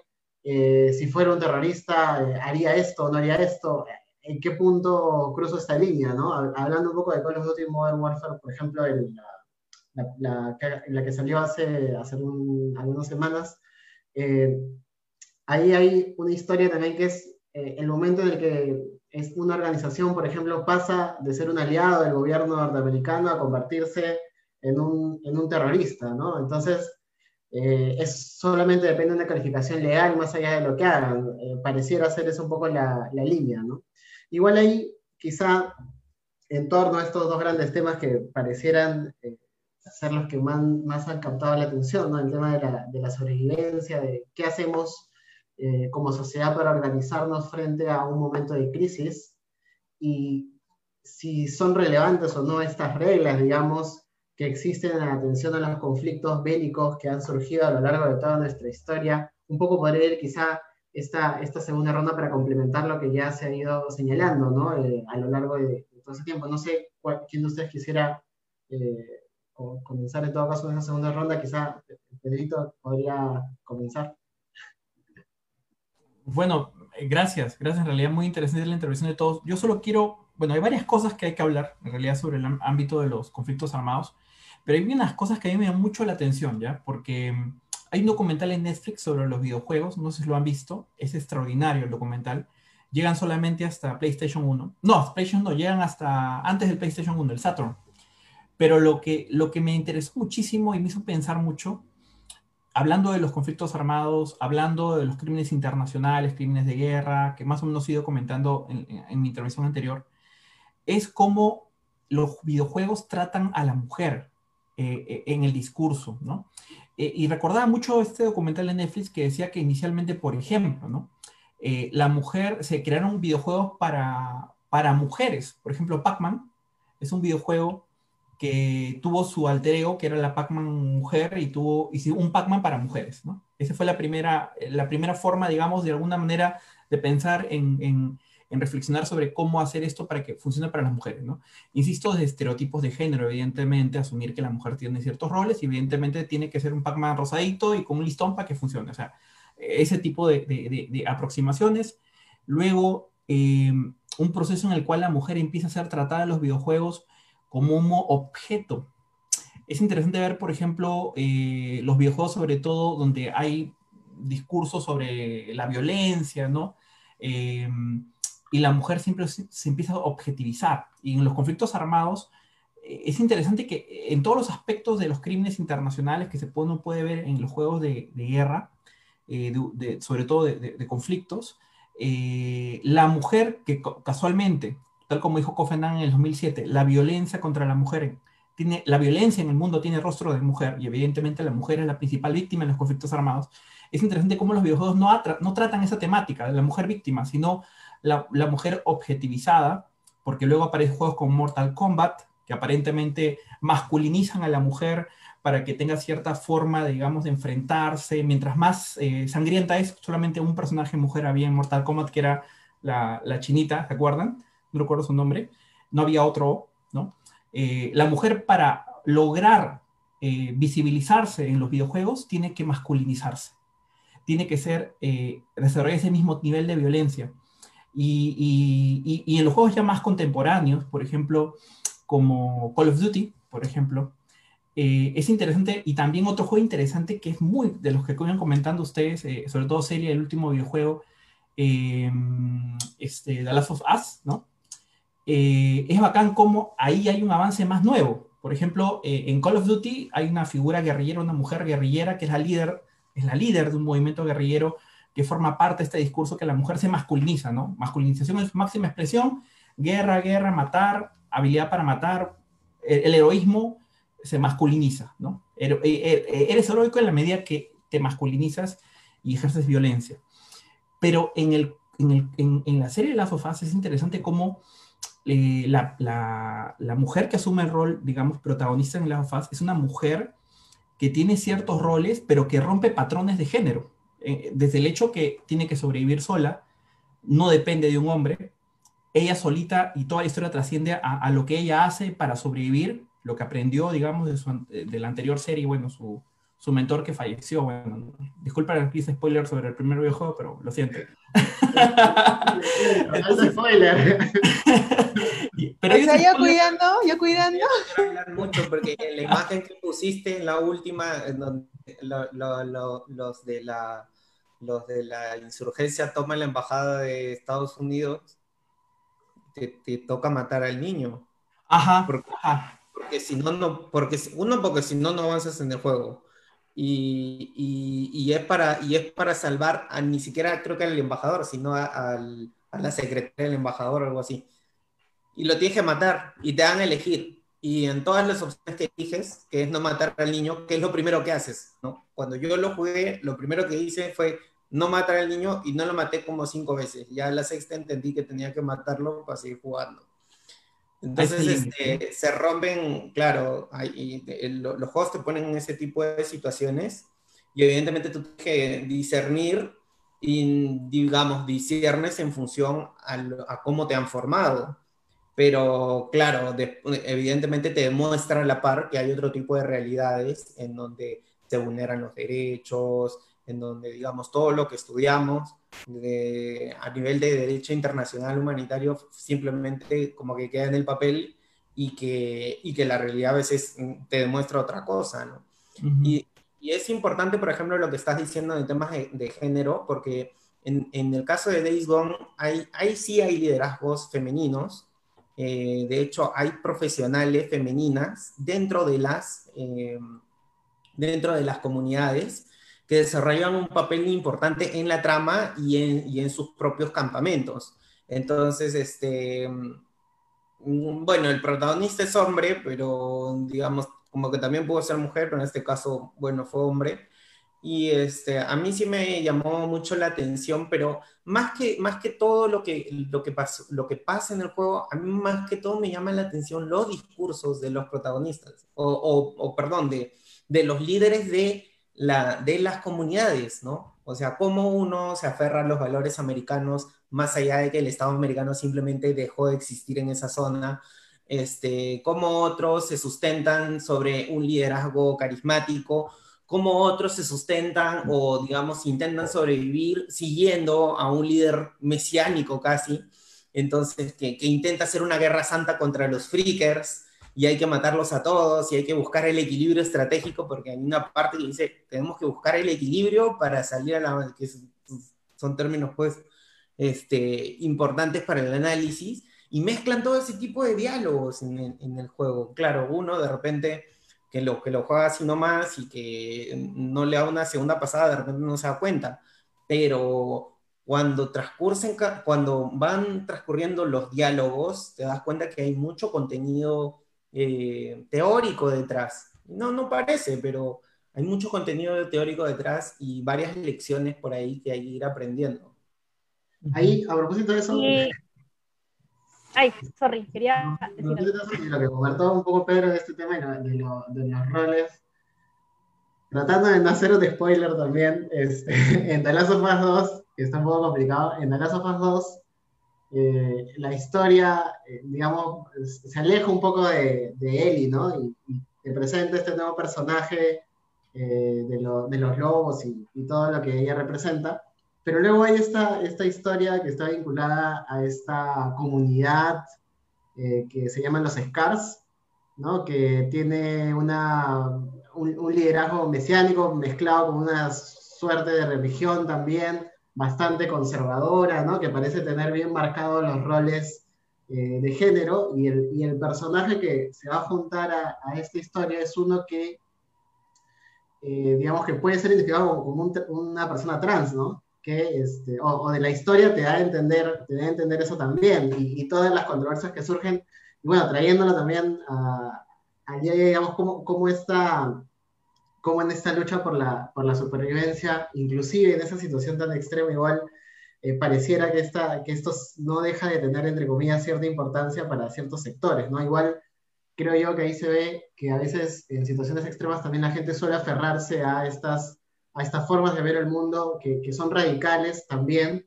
pero que eh, cierta forma, y bien entre comillas, le dan seguridad, ¿no? De estabilidad, de, que hay algo, o hay, un credo que seguir, hay algo que perseguir, ¿no? Y eso, si bien está en el juego, podemos también traducirlo y, encontrarlo en nuestro día a día, ¿no?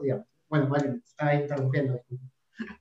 No, sí, sorry, no, en realidad yo quería ir por otro lado porque algo que me pareció interesante de, de, lo que estamos comentando es, por ejemplo, lo que mencionó Carlos, de, de, que el juego, los juegos finalmente te, de alguna manera te hacen tomar una posición, te hacen tomar una posición respecto a la violencia, porque lo dijo también Celia, no es como que si no matas, no ganas, ¿cierto? O sea, no avanzas en el juego inclusive.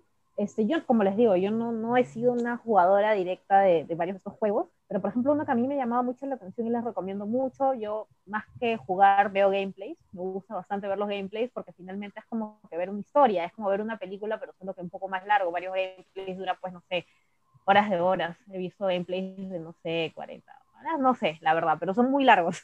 Pero hay uno que es muy bonito, que le recomiendo a todos, un juego, un indie game, que por ejemplo ahorita me he dado cuenta que todos hemos comentado juegos con una producción muy, muy costosa, ¿no?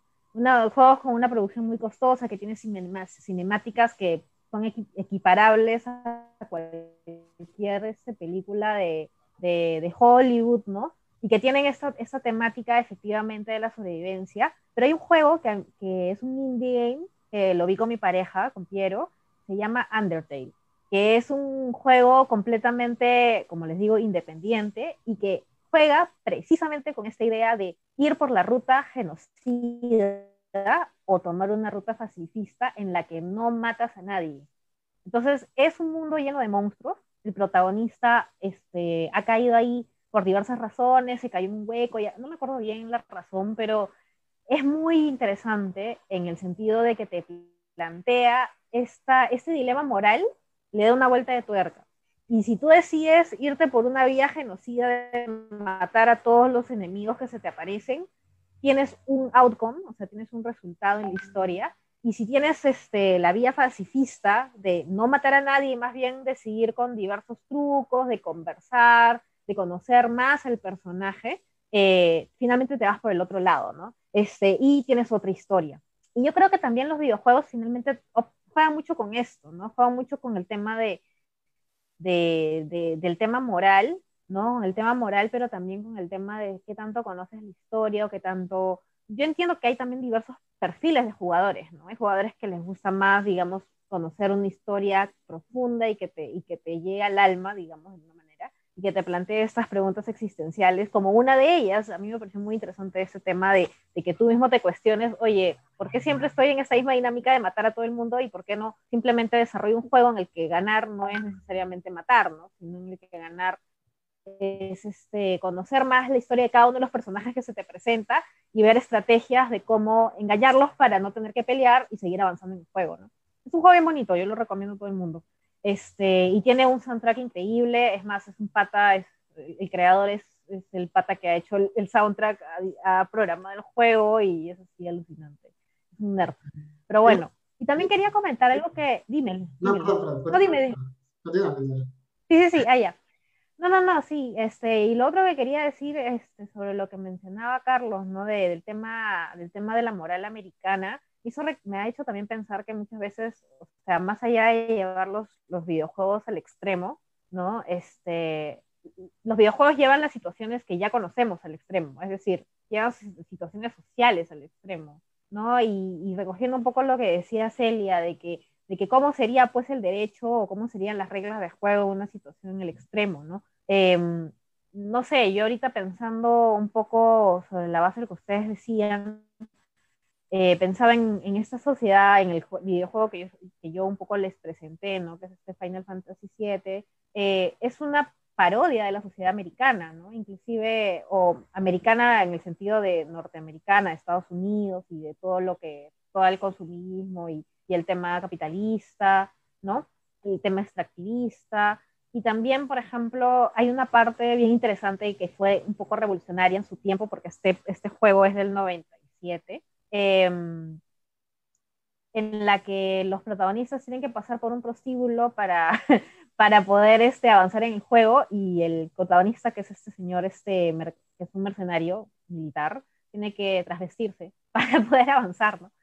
y, y, que finalmente también es una, una suerte de paralelo con, con, lo que sucede en la realidad, ¿no? Primero el tema de los prostíbulos, de que hay esta sociedad que está siendo precarizada, pero a la vez esta corporación permite que haya una zona rosa, ¿cierto? Para tener a la gente ahí como que tolerando el sistema que los sigue oprimiendo y que les sigue robando la energía y que, y que no, finalmente todos están trabajando para generar esta, esta, este, esta ganancia más allá de los beneficios que reciben, ¿no?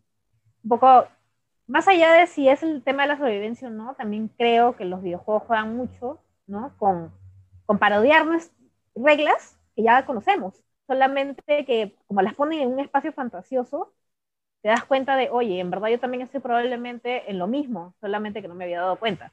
¿Qué sería si lo llevamos al extremo, no?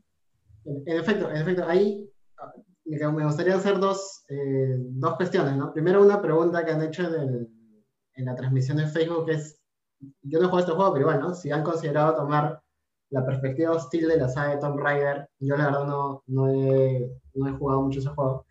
Y lo otro que, que ahora, a propósito de lo, de lo, que decía y de lo que ya estaban comentando eh, todos en general, eh, me podía pensar, ¿no? Estos mundos sin reglas, eh, digamos, yendo un poco a lo, a lo económico, en estos mundos sin reglas, no hay propiamente un mercado como lo conocemos, ¿no? Un poco que es el, el creo que se nos ha vendido siempre que, bueno, que cierto sector como que menciona como que podría haber esta posibilidad, digamos, de que cuanto menos Estado hay, o si no hay un Estado, igual funciona un mercado, ¿no? Pero digamos que en términos de los juegos, al menos en, en The por ejemplo, se observa, no hay una moneda, no hay propiamente esta, esta sensación de, de, esa estabilidad que te permite eh, comprar algo, ¿no? Y ahí un poco se, se evidencian estas, estas reglas, eh, digamos, no implícitas, pero estas reglas que no se suelen eh, apreciar o, dar la relevancia que corresponde, ¿no? No hay mercado sin propiedad, no hay mercado sin moneda, no hay mercado sin policía que asegure eh, la propiedad privada, ¿no? Y todas estas, estas cuestiones, no sé, quizás si por ahí, no, no, lo han dicho del todo, pero quizás sí por ahí eh, habría alguna reflexión a propósito de esto y la pregunta que hicieron en, en Facebook. No sé si quizá Pedrito quisiera empezar o Carlos, no sé. Por no, yo en realidad, eh, justo comentando un poco, partiendo de lo de Celia, que hay un juego muy bueno que también me gusta mucho, eh, que es Guerra Mundial Z. Mm. Eh, por un poco comentaba, pero, pero yo más que ese juego, en realidad valoro más el libro. El libro Guerra Mundial Z es un libro extraordinario, es un análisis de política exterior, de derechos humanos y derecho internacional. En realidad es un texto muy bueno, porque incluso cuando empezó la pandemia, recuerdo mucho que lo compartí en Facebook, porque hay muchas cosas de ese libro que tranquilamente nos están pasando. Este, de cómo, cómo, cómo los países pobres enfrentan una pandemia y cómo los países ricos enfrentan una pandemia. Y, hay lecciones por aprender. O sea, miren lo interesante. O sea, un, libro adelanta cosas que al final de cuentas nadie creyó que una pandemia nos iba a atacar. Y gran parte de los juegos que jugamos, eh, que justamente en, en el contexto que comentas, Carlos, o sea, donde no hay estado, donde el Estado es ineficiente, no puede garantizarte nada, entonces te coloca una posición que tú tienes que decidir por ti mismo, ¿no? Traslada esa responsabilidad. En derechos humanos siempre hablamos del efecto horizontal y efecto vertical de las obligaciones en materia de derechos humanos. Decimos el Estado tiene que proteger, ¿no? Garantizar los derechos humanos de la gente. Y el efecto horizontal entendemos de que los derechos humanos van para, para también para, todas las personas, ¿no? Personas jurídicas y naturales. La pregunta es, ¿qué pasa cuando el Estado no está? ¿Qué pasa cuando no hay nadie que pueda hacer velar estas obligaciones horizontales tampoco? O sea, el prevenir, investigar, sancionar, reparar. ¿Qué hacemos? O sea, ¿qué hacemos? Tenemos que sobrevivir, ¿no? Eh, y en la sobrevivencia está el cuestionamiento sobre, yo creo, ya viene un cuestionamiento ético de la, de la toma de decisiones. O sea, acá entramos a, a, la esencia misma, de, yo creo, del derecho, que es justamente la parte de la moralidad. ¿Qué moralidad construimos en un mundo post posconflicto, bueno, esto se discutía en, el derecho, en el derecho de, la justicia transicional, por ejemplo, eh, se habla mucho de cómo construir nuevas moralidades luego de una situación de trauma social. Pensábamos en, guerras en Colombia, en Perú, ¿no? Pero hablamos de pandemias, ¿no? Y la nueva moralidad es em, cómo construir un Estado, cómo construir nuevas sociedades cuando el Estado no funciona, cuando no nos satisface. Y esa discusión está en los videojuegos, ¿no? Los videojuegos van por un camino, ¿sabes qué? Eres autorresponsable. Pero por otro lado, también hay videojuegos que dicen, no eres autorresponsable. Tenemos que tratar de generar autorresponsabilidad común al colectivismo, ¿no? Como decía en el juego de Carlos, formemos asamblea, formemos espacios eh, chiquitos que nos permitan autogobernarnos y decidir por nosotros mismos, entre comillas, que esa libertad limitada que tenemos. Eh, eh, y en otras palabras, llega un resultado final, el Estado es necesario, ¿no? Yo creo que eso es una de las cosas que, que, que nos demuestran los videojuegos, el Estado es necesario. La pregunta es, ¿qué pasa cuando el Estado no es eficiente, no es idóneo para garantizar estas responsabilidades? Y ahí viene, creo que, un debate muy interesante, porque los liberales a ultranza dirán, pues, este, defenderán, pues, este, eh, y demás dirán, no, el Estado no sirve para nada, no, en fin, ya en su máxima expresión, evidentemente, exageración. Y por otro lado dirán, no, el Estado en realidad es necesario, hay que garantizar el orden, ¿no? Porque siempre buscamos un orden social de alguna manera artificial con, con algo que llamamos Estado, ¿no? Pero pero es interesante, ¿ah? es muy interesante. Yo animo a que lean el libro Guerra Mundial Z, de repente ojalá que comencemos de, del libro en otra oportunidad, pero hay muchas discusiones valiosísimas en Guerra Mundial Z sobre, por ejemplo, cómo los estados que tenían modelos estatistas, esa es la visión del libro, Cuba, por ejemplo, en Guerra Mundial Z, eh, Rusia, Corea del Norte, sobreviven la pandemia, el apocalipsis zombie, mientras que los países que eran de modelos liberales, modelos de, de, digamos, modelos como el gringo, eh, son devastados, ¿no? Y más o menos eso es lo que nos está pasando, si uno se pone a pensar, ¿no? es lo que nos está pasando. Los países más fuertes eh, y no, no, no, soy fan de la devoción de Venezuela, Venezuela no es santo de mi devoción, pero, pero tiene mejores resultados, Cuba igual, eh, China y, países que cuestionamos mucho sobre sus valores en materia de protección de derechos humanos, lo están haciendo muy bien. Entonces, te, te, da que pensar, ¿no? Y los videojuegos creo que son una oportunidad también para discutir el rol del Estado en la protección eh, de lo esencial, ¿no? Y las nuevas moralidades post-trauma, ¿no? Post-trauma, una sociedad que pasa una pandemia, por ejemplo, es una sociedad que requiere no, nuevas moralidades, yo creo, y eh, para, para, para, todos, ¿no? Y todas. Es que ahí justamente es muy curioso lo que, lo que se menciona, pero es que en realidad que haya un, un, solo contrato social y que, digamos, en algún momento nace y nunca más va a desaparecer. O sea, tenemos infinitos contratos sociales y es lo que pasó, por ejemplo, en el juego que yo describo. O sea, había un orden, había una forma de vivir, viene eh, este, este, esta etapa de apocalipsis, de pronto la gente se muere y, la, y, los que quedan simplemente se empiezan a volver a organizar. Entonces, bajo una situación determinada, la gente simplemente lo que, lo que tiende a hacer por sobrevivir es volver a organizarse, volver a constituir nuevas formas de vida, formas de, por último, hasta de elección y, y bueno, ya verá después cada quien y poco a poco la, la, la sociedad se va amoldando, ¿no? Entonces, no, yo, yo a, mí, a mí sí me, me causa mucha, mucha, mucho interés lo que, lo que pasa en estos supuestos que se van construyendo, ¿no? También es importante ver que cada juego construye la historia desde, su, desde, desde, la perspectiva de los productores, ¿no? O, por ejemplo, cuando uno ve, por ejemplo, Call of Duty, o sea, no hay nada más americano que Call of Duty. O sea, la, le construyen el argumento desde los gringos. Entonces, este, no estoy diciendo que esté mal, ya, simplemente así lo hacen. Y este, mm, y sí, pues es importante porque finalmente también te hace recapacitar de que más allá de que si tienes que matar o no, la, o sea, la violencia siempre va a estar allí y la violencia es la que finalmente va a terminar movilizando o catapultando el orden de, de, lo, de las cosas, ¿no? De lo que vendría después. Buena y mala violencia, ¿no? Para, para este, comentar un poco relacionado con lo que señala Carlos y, bueno, lo que dicho Pedro también, eh, hay algo muy interesante que, que, sí, que sí mencioné en, mi exposición y es que, por ejemplo, en la realidad que vive el videojuego de Days Gone, eh, han pasado dos años desde este apocalipsis zombie que, que, los ha azotado. Dos años, o sea, es muy corto el periodo. Claro, ellos están organizando y es, es la premisa que yo, que yo este, he, he señalado, ¿no?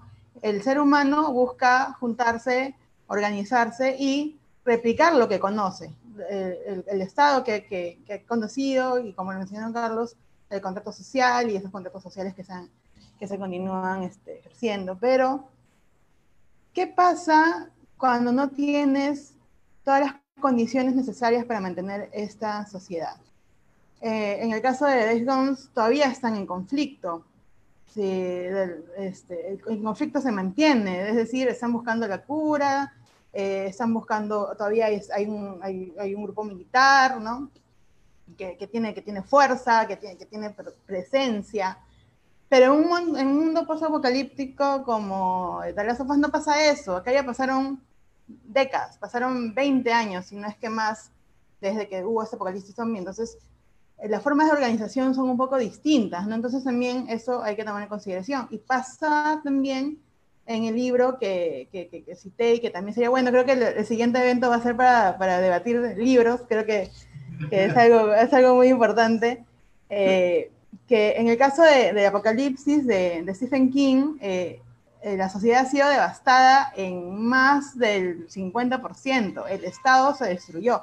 Te cuentan cómo los líderes van cayendo, entonces sabes que no existe nada más y lo que tú conoces es tu realidad, es cómo tú has logrado sobrevivir y tú cómo te estás movilizando para, para saber qué vas a hacer. Entonces los personajes, y pasan de las sofás, los personajes migran, caminan, buscan, conocen otras personas que han sobrevivido, se juntan y este, finalmente eh, se organizan, ¿no? Algo muy importante, organización y gobierno. Es, forman asambleas, en este caso, como también lo mencionó Pedro, en el, en el libro lo, señalan, ¿no? Si bien en The Last of no se ve cómo, cómo, cómo se inicia esta organización, pero en el libro sí, de, Stephen King, sí señalan cómo se forma el comité, cómo este, deciden cómo se van a organizar, cuáles son las leyes que van a tener, esta prohibición de no asesinarse entre ellos, y, y pasan cosas así, ¿no? Y bueno, si me permites, antes de, volviendo al tema de, género, algo que me llamó mucho la atención en, en, el, en el, videojuego de, de Carlos, Carlos Infante, es este, estos grupos, estas mujeres, Screamers, creo, ¿no? Screamers mencionaste. Las Screamers. Las Screamers, ¿cuál es su característica de las Screamers? Gritar. O sea, ¿en qué posición ponemos a una, o sea, ¿por qué la mujer tendría que ser la que, la que grita, ¿no? Está mal, está mal porque todos los zombies son hombres y la única mujer es gritona. Exacto, entonces nos ponemos en esa posición y digo, bueno, en cambio de las sofás, como bien lo señaló Pedro, y si, es también. Es algo, es algo que no quise mencionar para concentrarme en ese tema del Estado y de la organización de la sociedad luego de, esta, de este holocausto, es el tema de, de la presencia de un personaje femenino muy importante, creo yo, Perdón, pero ojo, ojo que, digamos, los tipos de, de, zombies en, en, Days Gone son prácticamente una copia de eh, Left 4 Dead. Entonces, este, como que ahí ya no hay mucha sorpresa.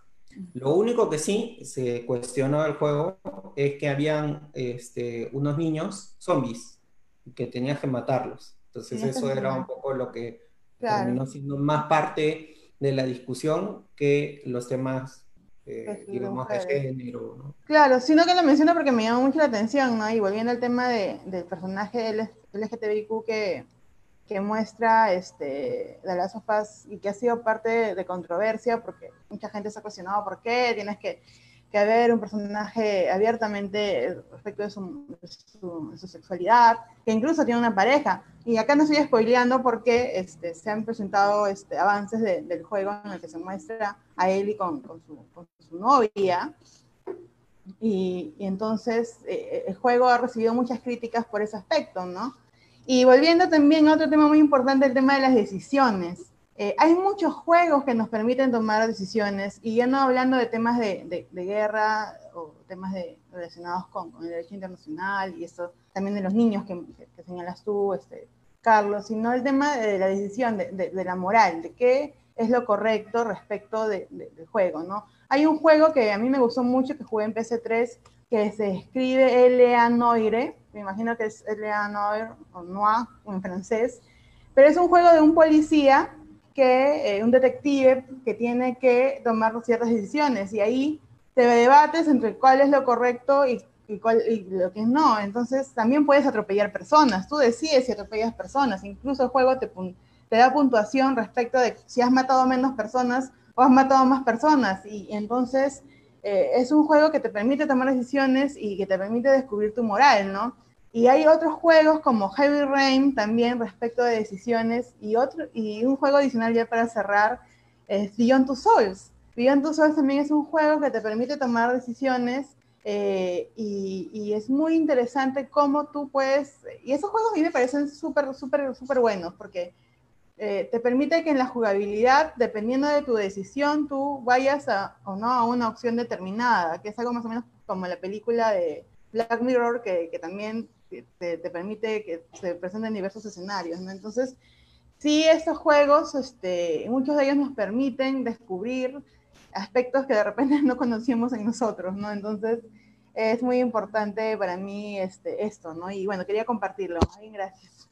Sí, gracias. Ya, para ir cerrando igual, yo quería eh, comentar algo a propósito de lo que han estado señalando. Eh, no a propósito del evento, pero ha, coincidido, yo estaba revisando algunas cosas del derecho romano y, y, ahorita me viene a la mente que, que, justamente, digamos, el derecho se vuelve relevante en el momento en el, que, en el que la ciudad romana o el mundo romano tiene suficiente tecnología, suficiente riqueza como para preocuparse en estas cuestiones, ¿no? Y empieza a tener una preocupación eh, por la ética primero, por la moral, y, y, determina una serie de cualidades, ¿no? alrededor de la ciudadanía, ¿no? El, el officium, la, la pietas, humanitas, la Fides, y luego todas estas, primero, cualidades morales relevantes terminan siendo traducidas al mundo jurídico, ¿no?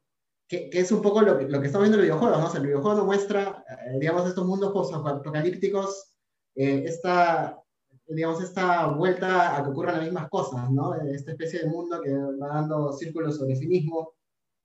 Esperemos que no, no lleguemos eso, a esos niveles de, de destrucción, aunque el mundo suena bastante inestable estas semanas. Pero eh, creo que va un poco también por eso, ¿no? Quizá en el transcurso de todos estos siglos, eh, en general, en cualquier sociedad en que uno se encuentre, ya no siendo tan eurocentristas, hemos perdido de vista estas conexiones que teníamos antes, no solamente con las cualidades eh, morales, digamos, no necesariamente religiosas, ¿no?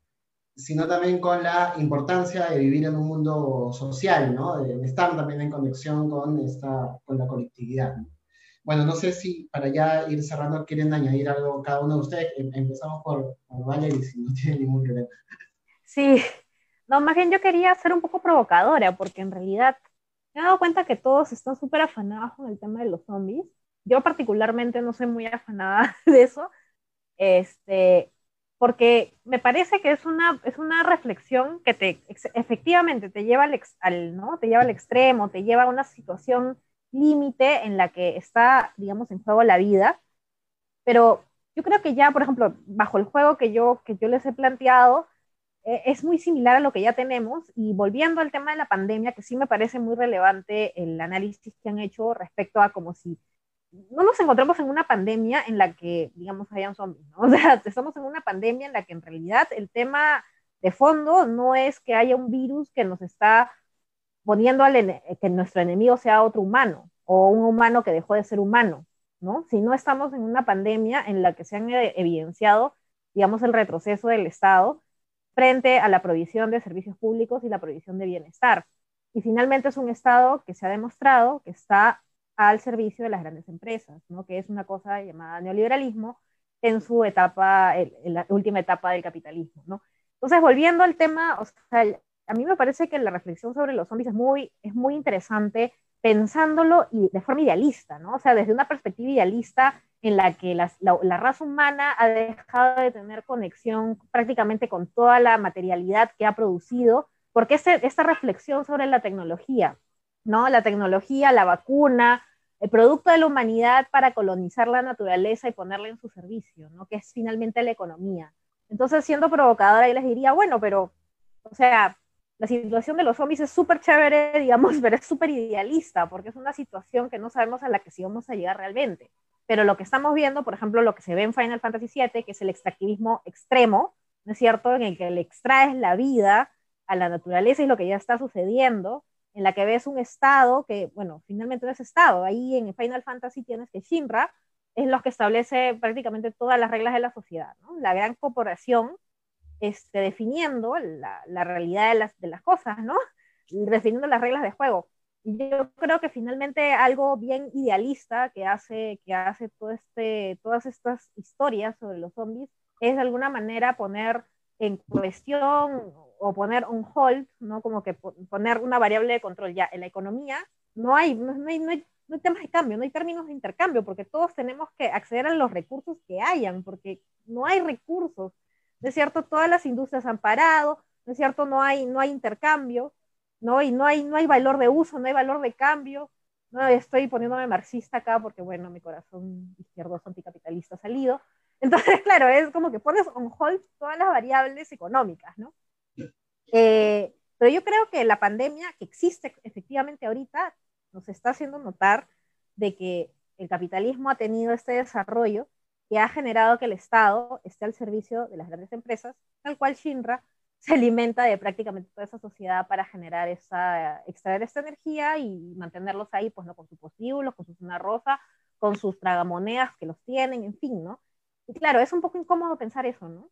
Es un poco incómodo pensar en, oye, la verdad es que estamos en esto como en un videojuego que me habla de, que parece avatar, pero no es tan avatar, ¿no? O sea, como que, y claro, por eso es que es tan llamativo finalmente pensar en esta situación límite que es totalmente idealista, ¿no? En la que no hay nada, realmente ya, pues, es, es, como la Porsche, ¿no? O sea, es la, la, purga extendida a bastante, a, todo, a toda la cotidianidad, porque puedes matar, porque finalmente está en defensa tu vida.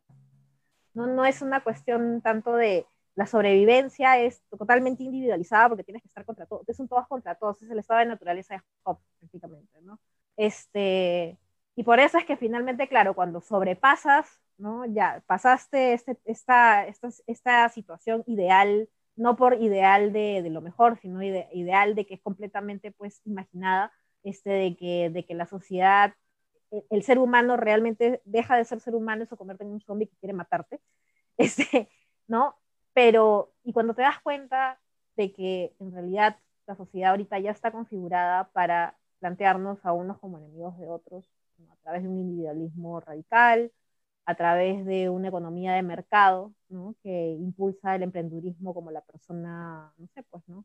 Eh, la persona como sí misma es la mercancía, ¿no? la competitividad laboral, la explotación. Ya no pensamos en eso, ¿no?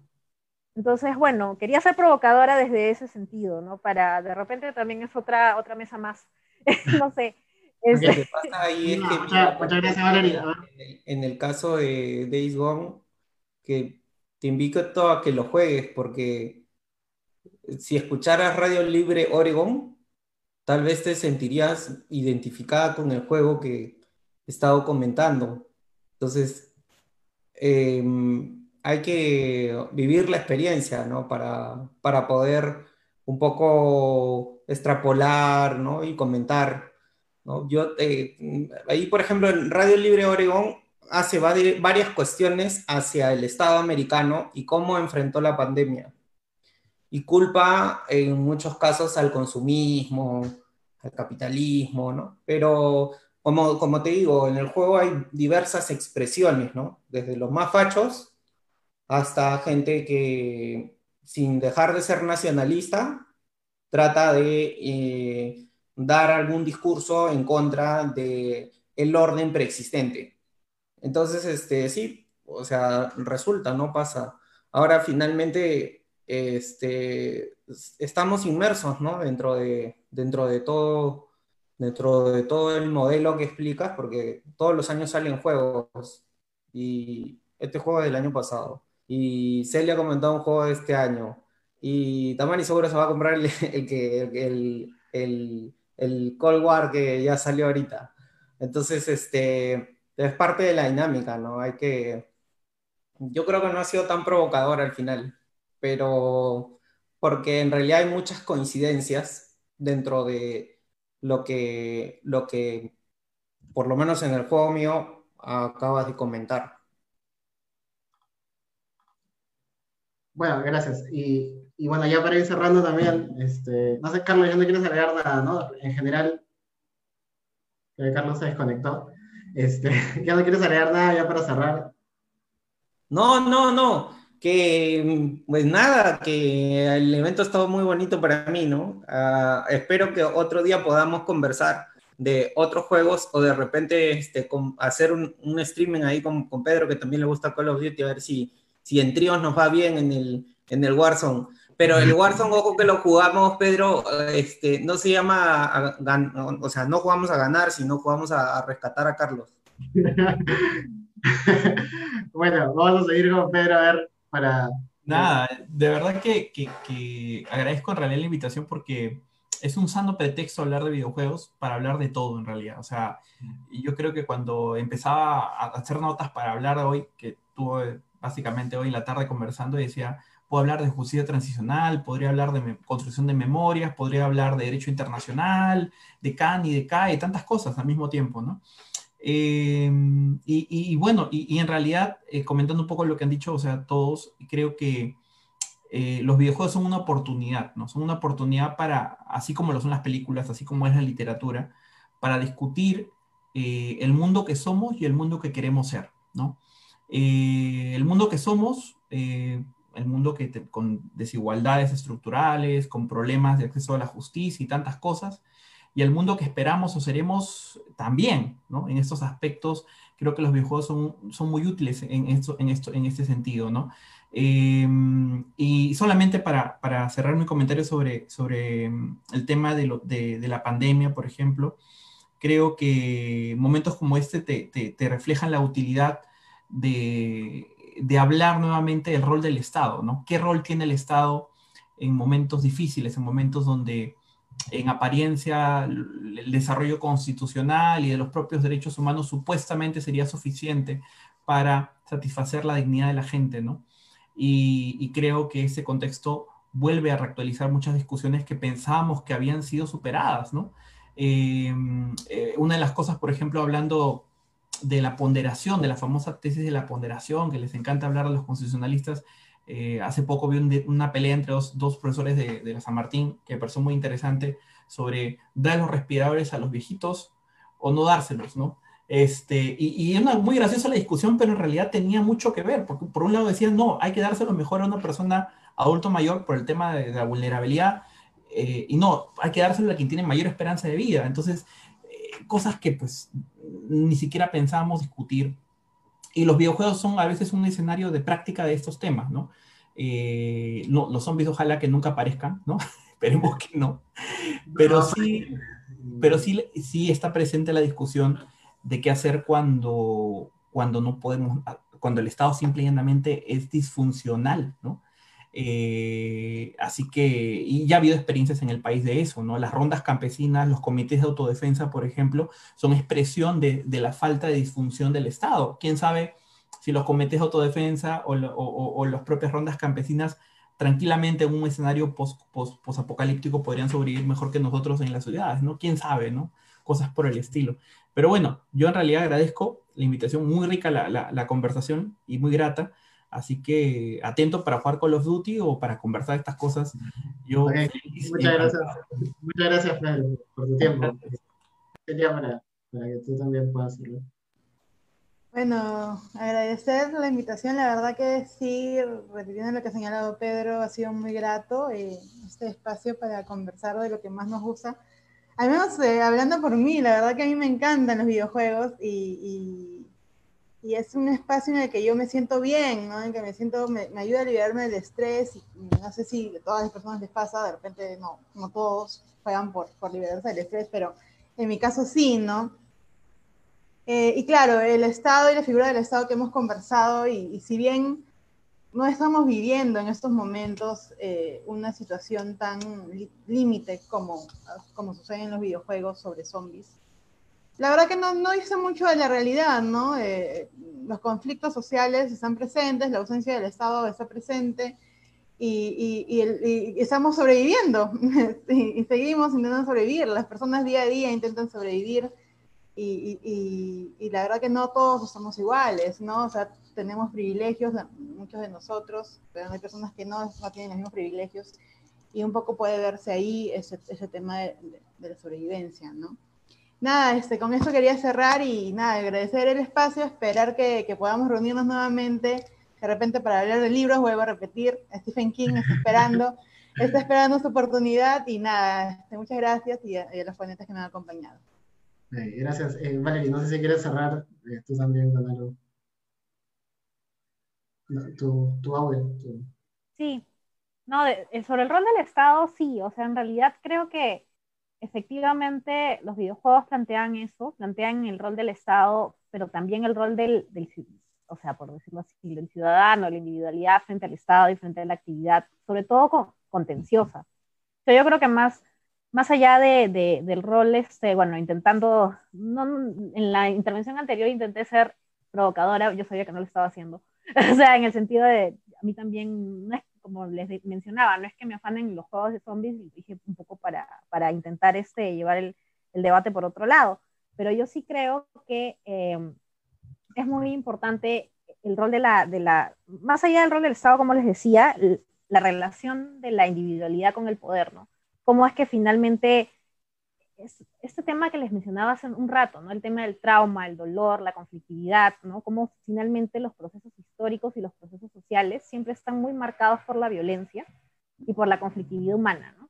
Y cómo eso finalmente también genera cuestiones de dolor que creo que no lo mencionamos mucho porque es un poco fuerte, pero los videojuegos juegan mucho con eso, con el trauma de, que genera el dolor y la violencia, ¿no?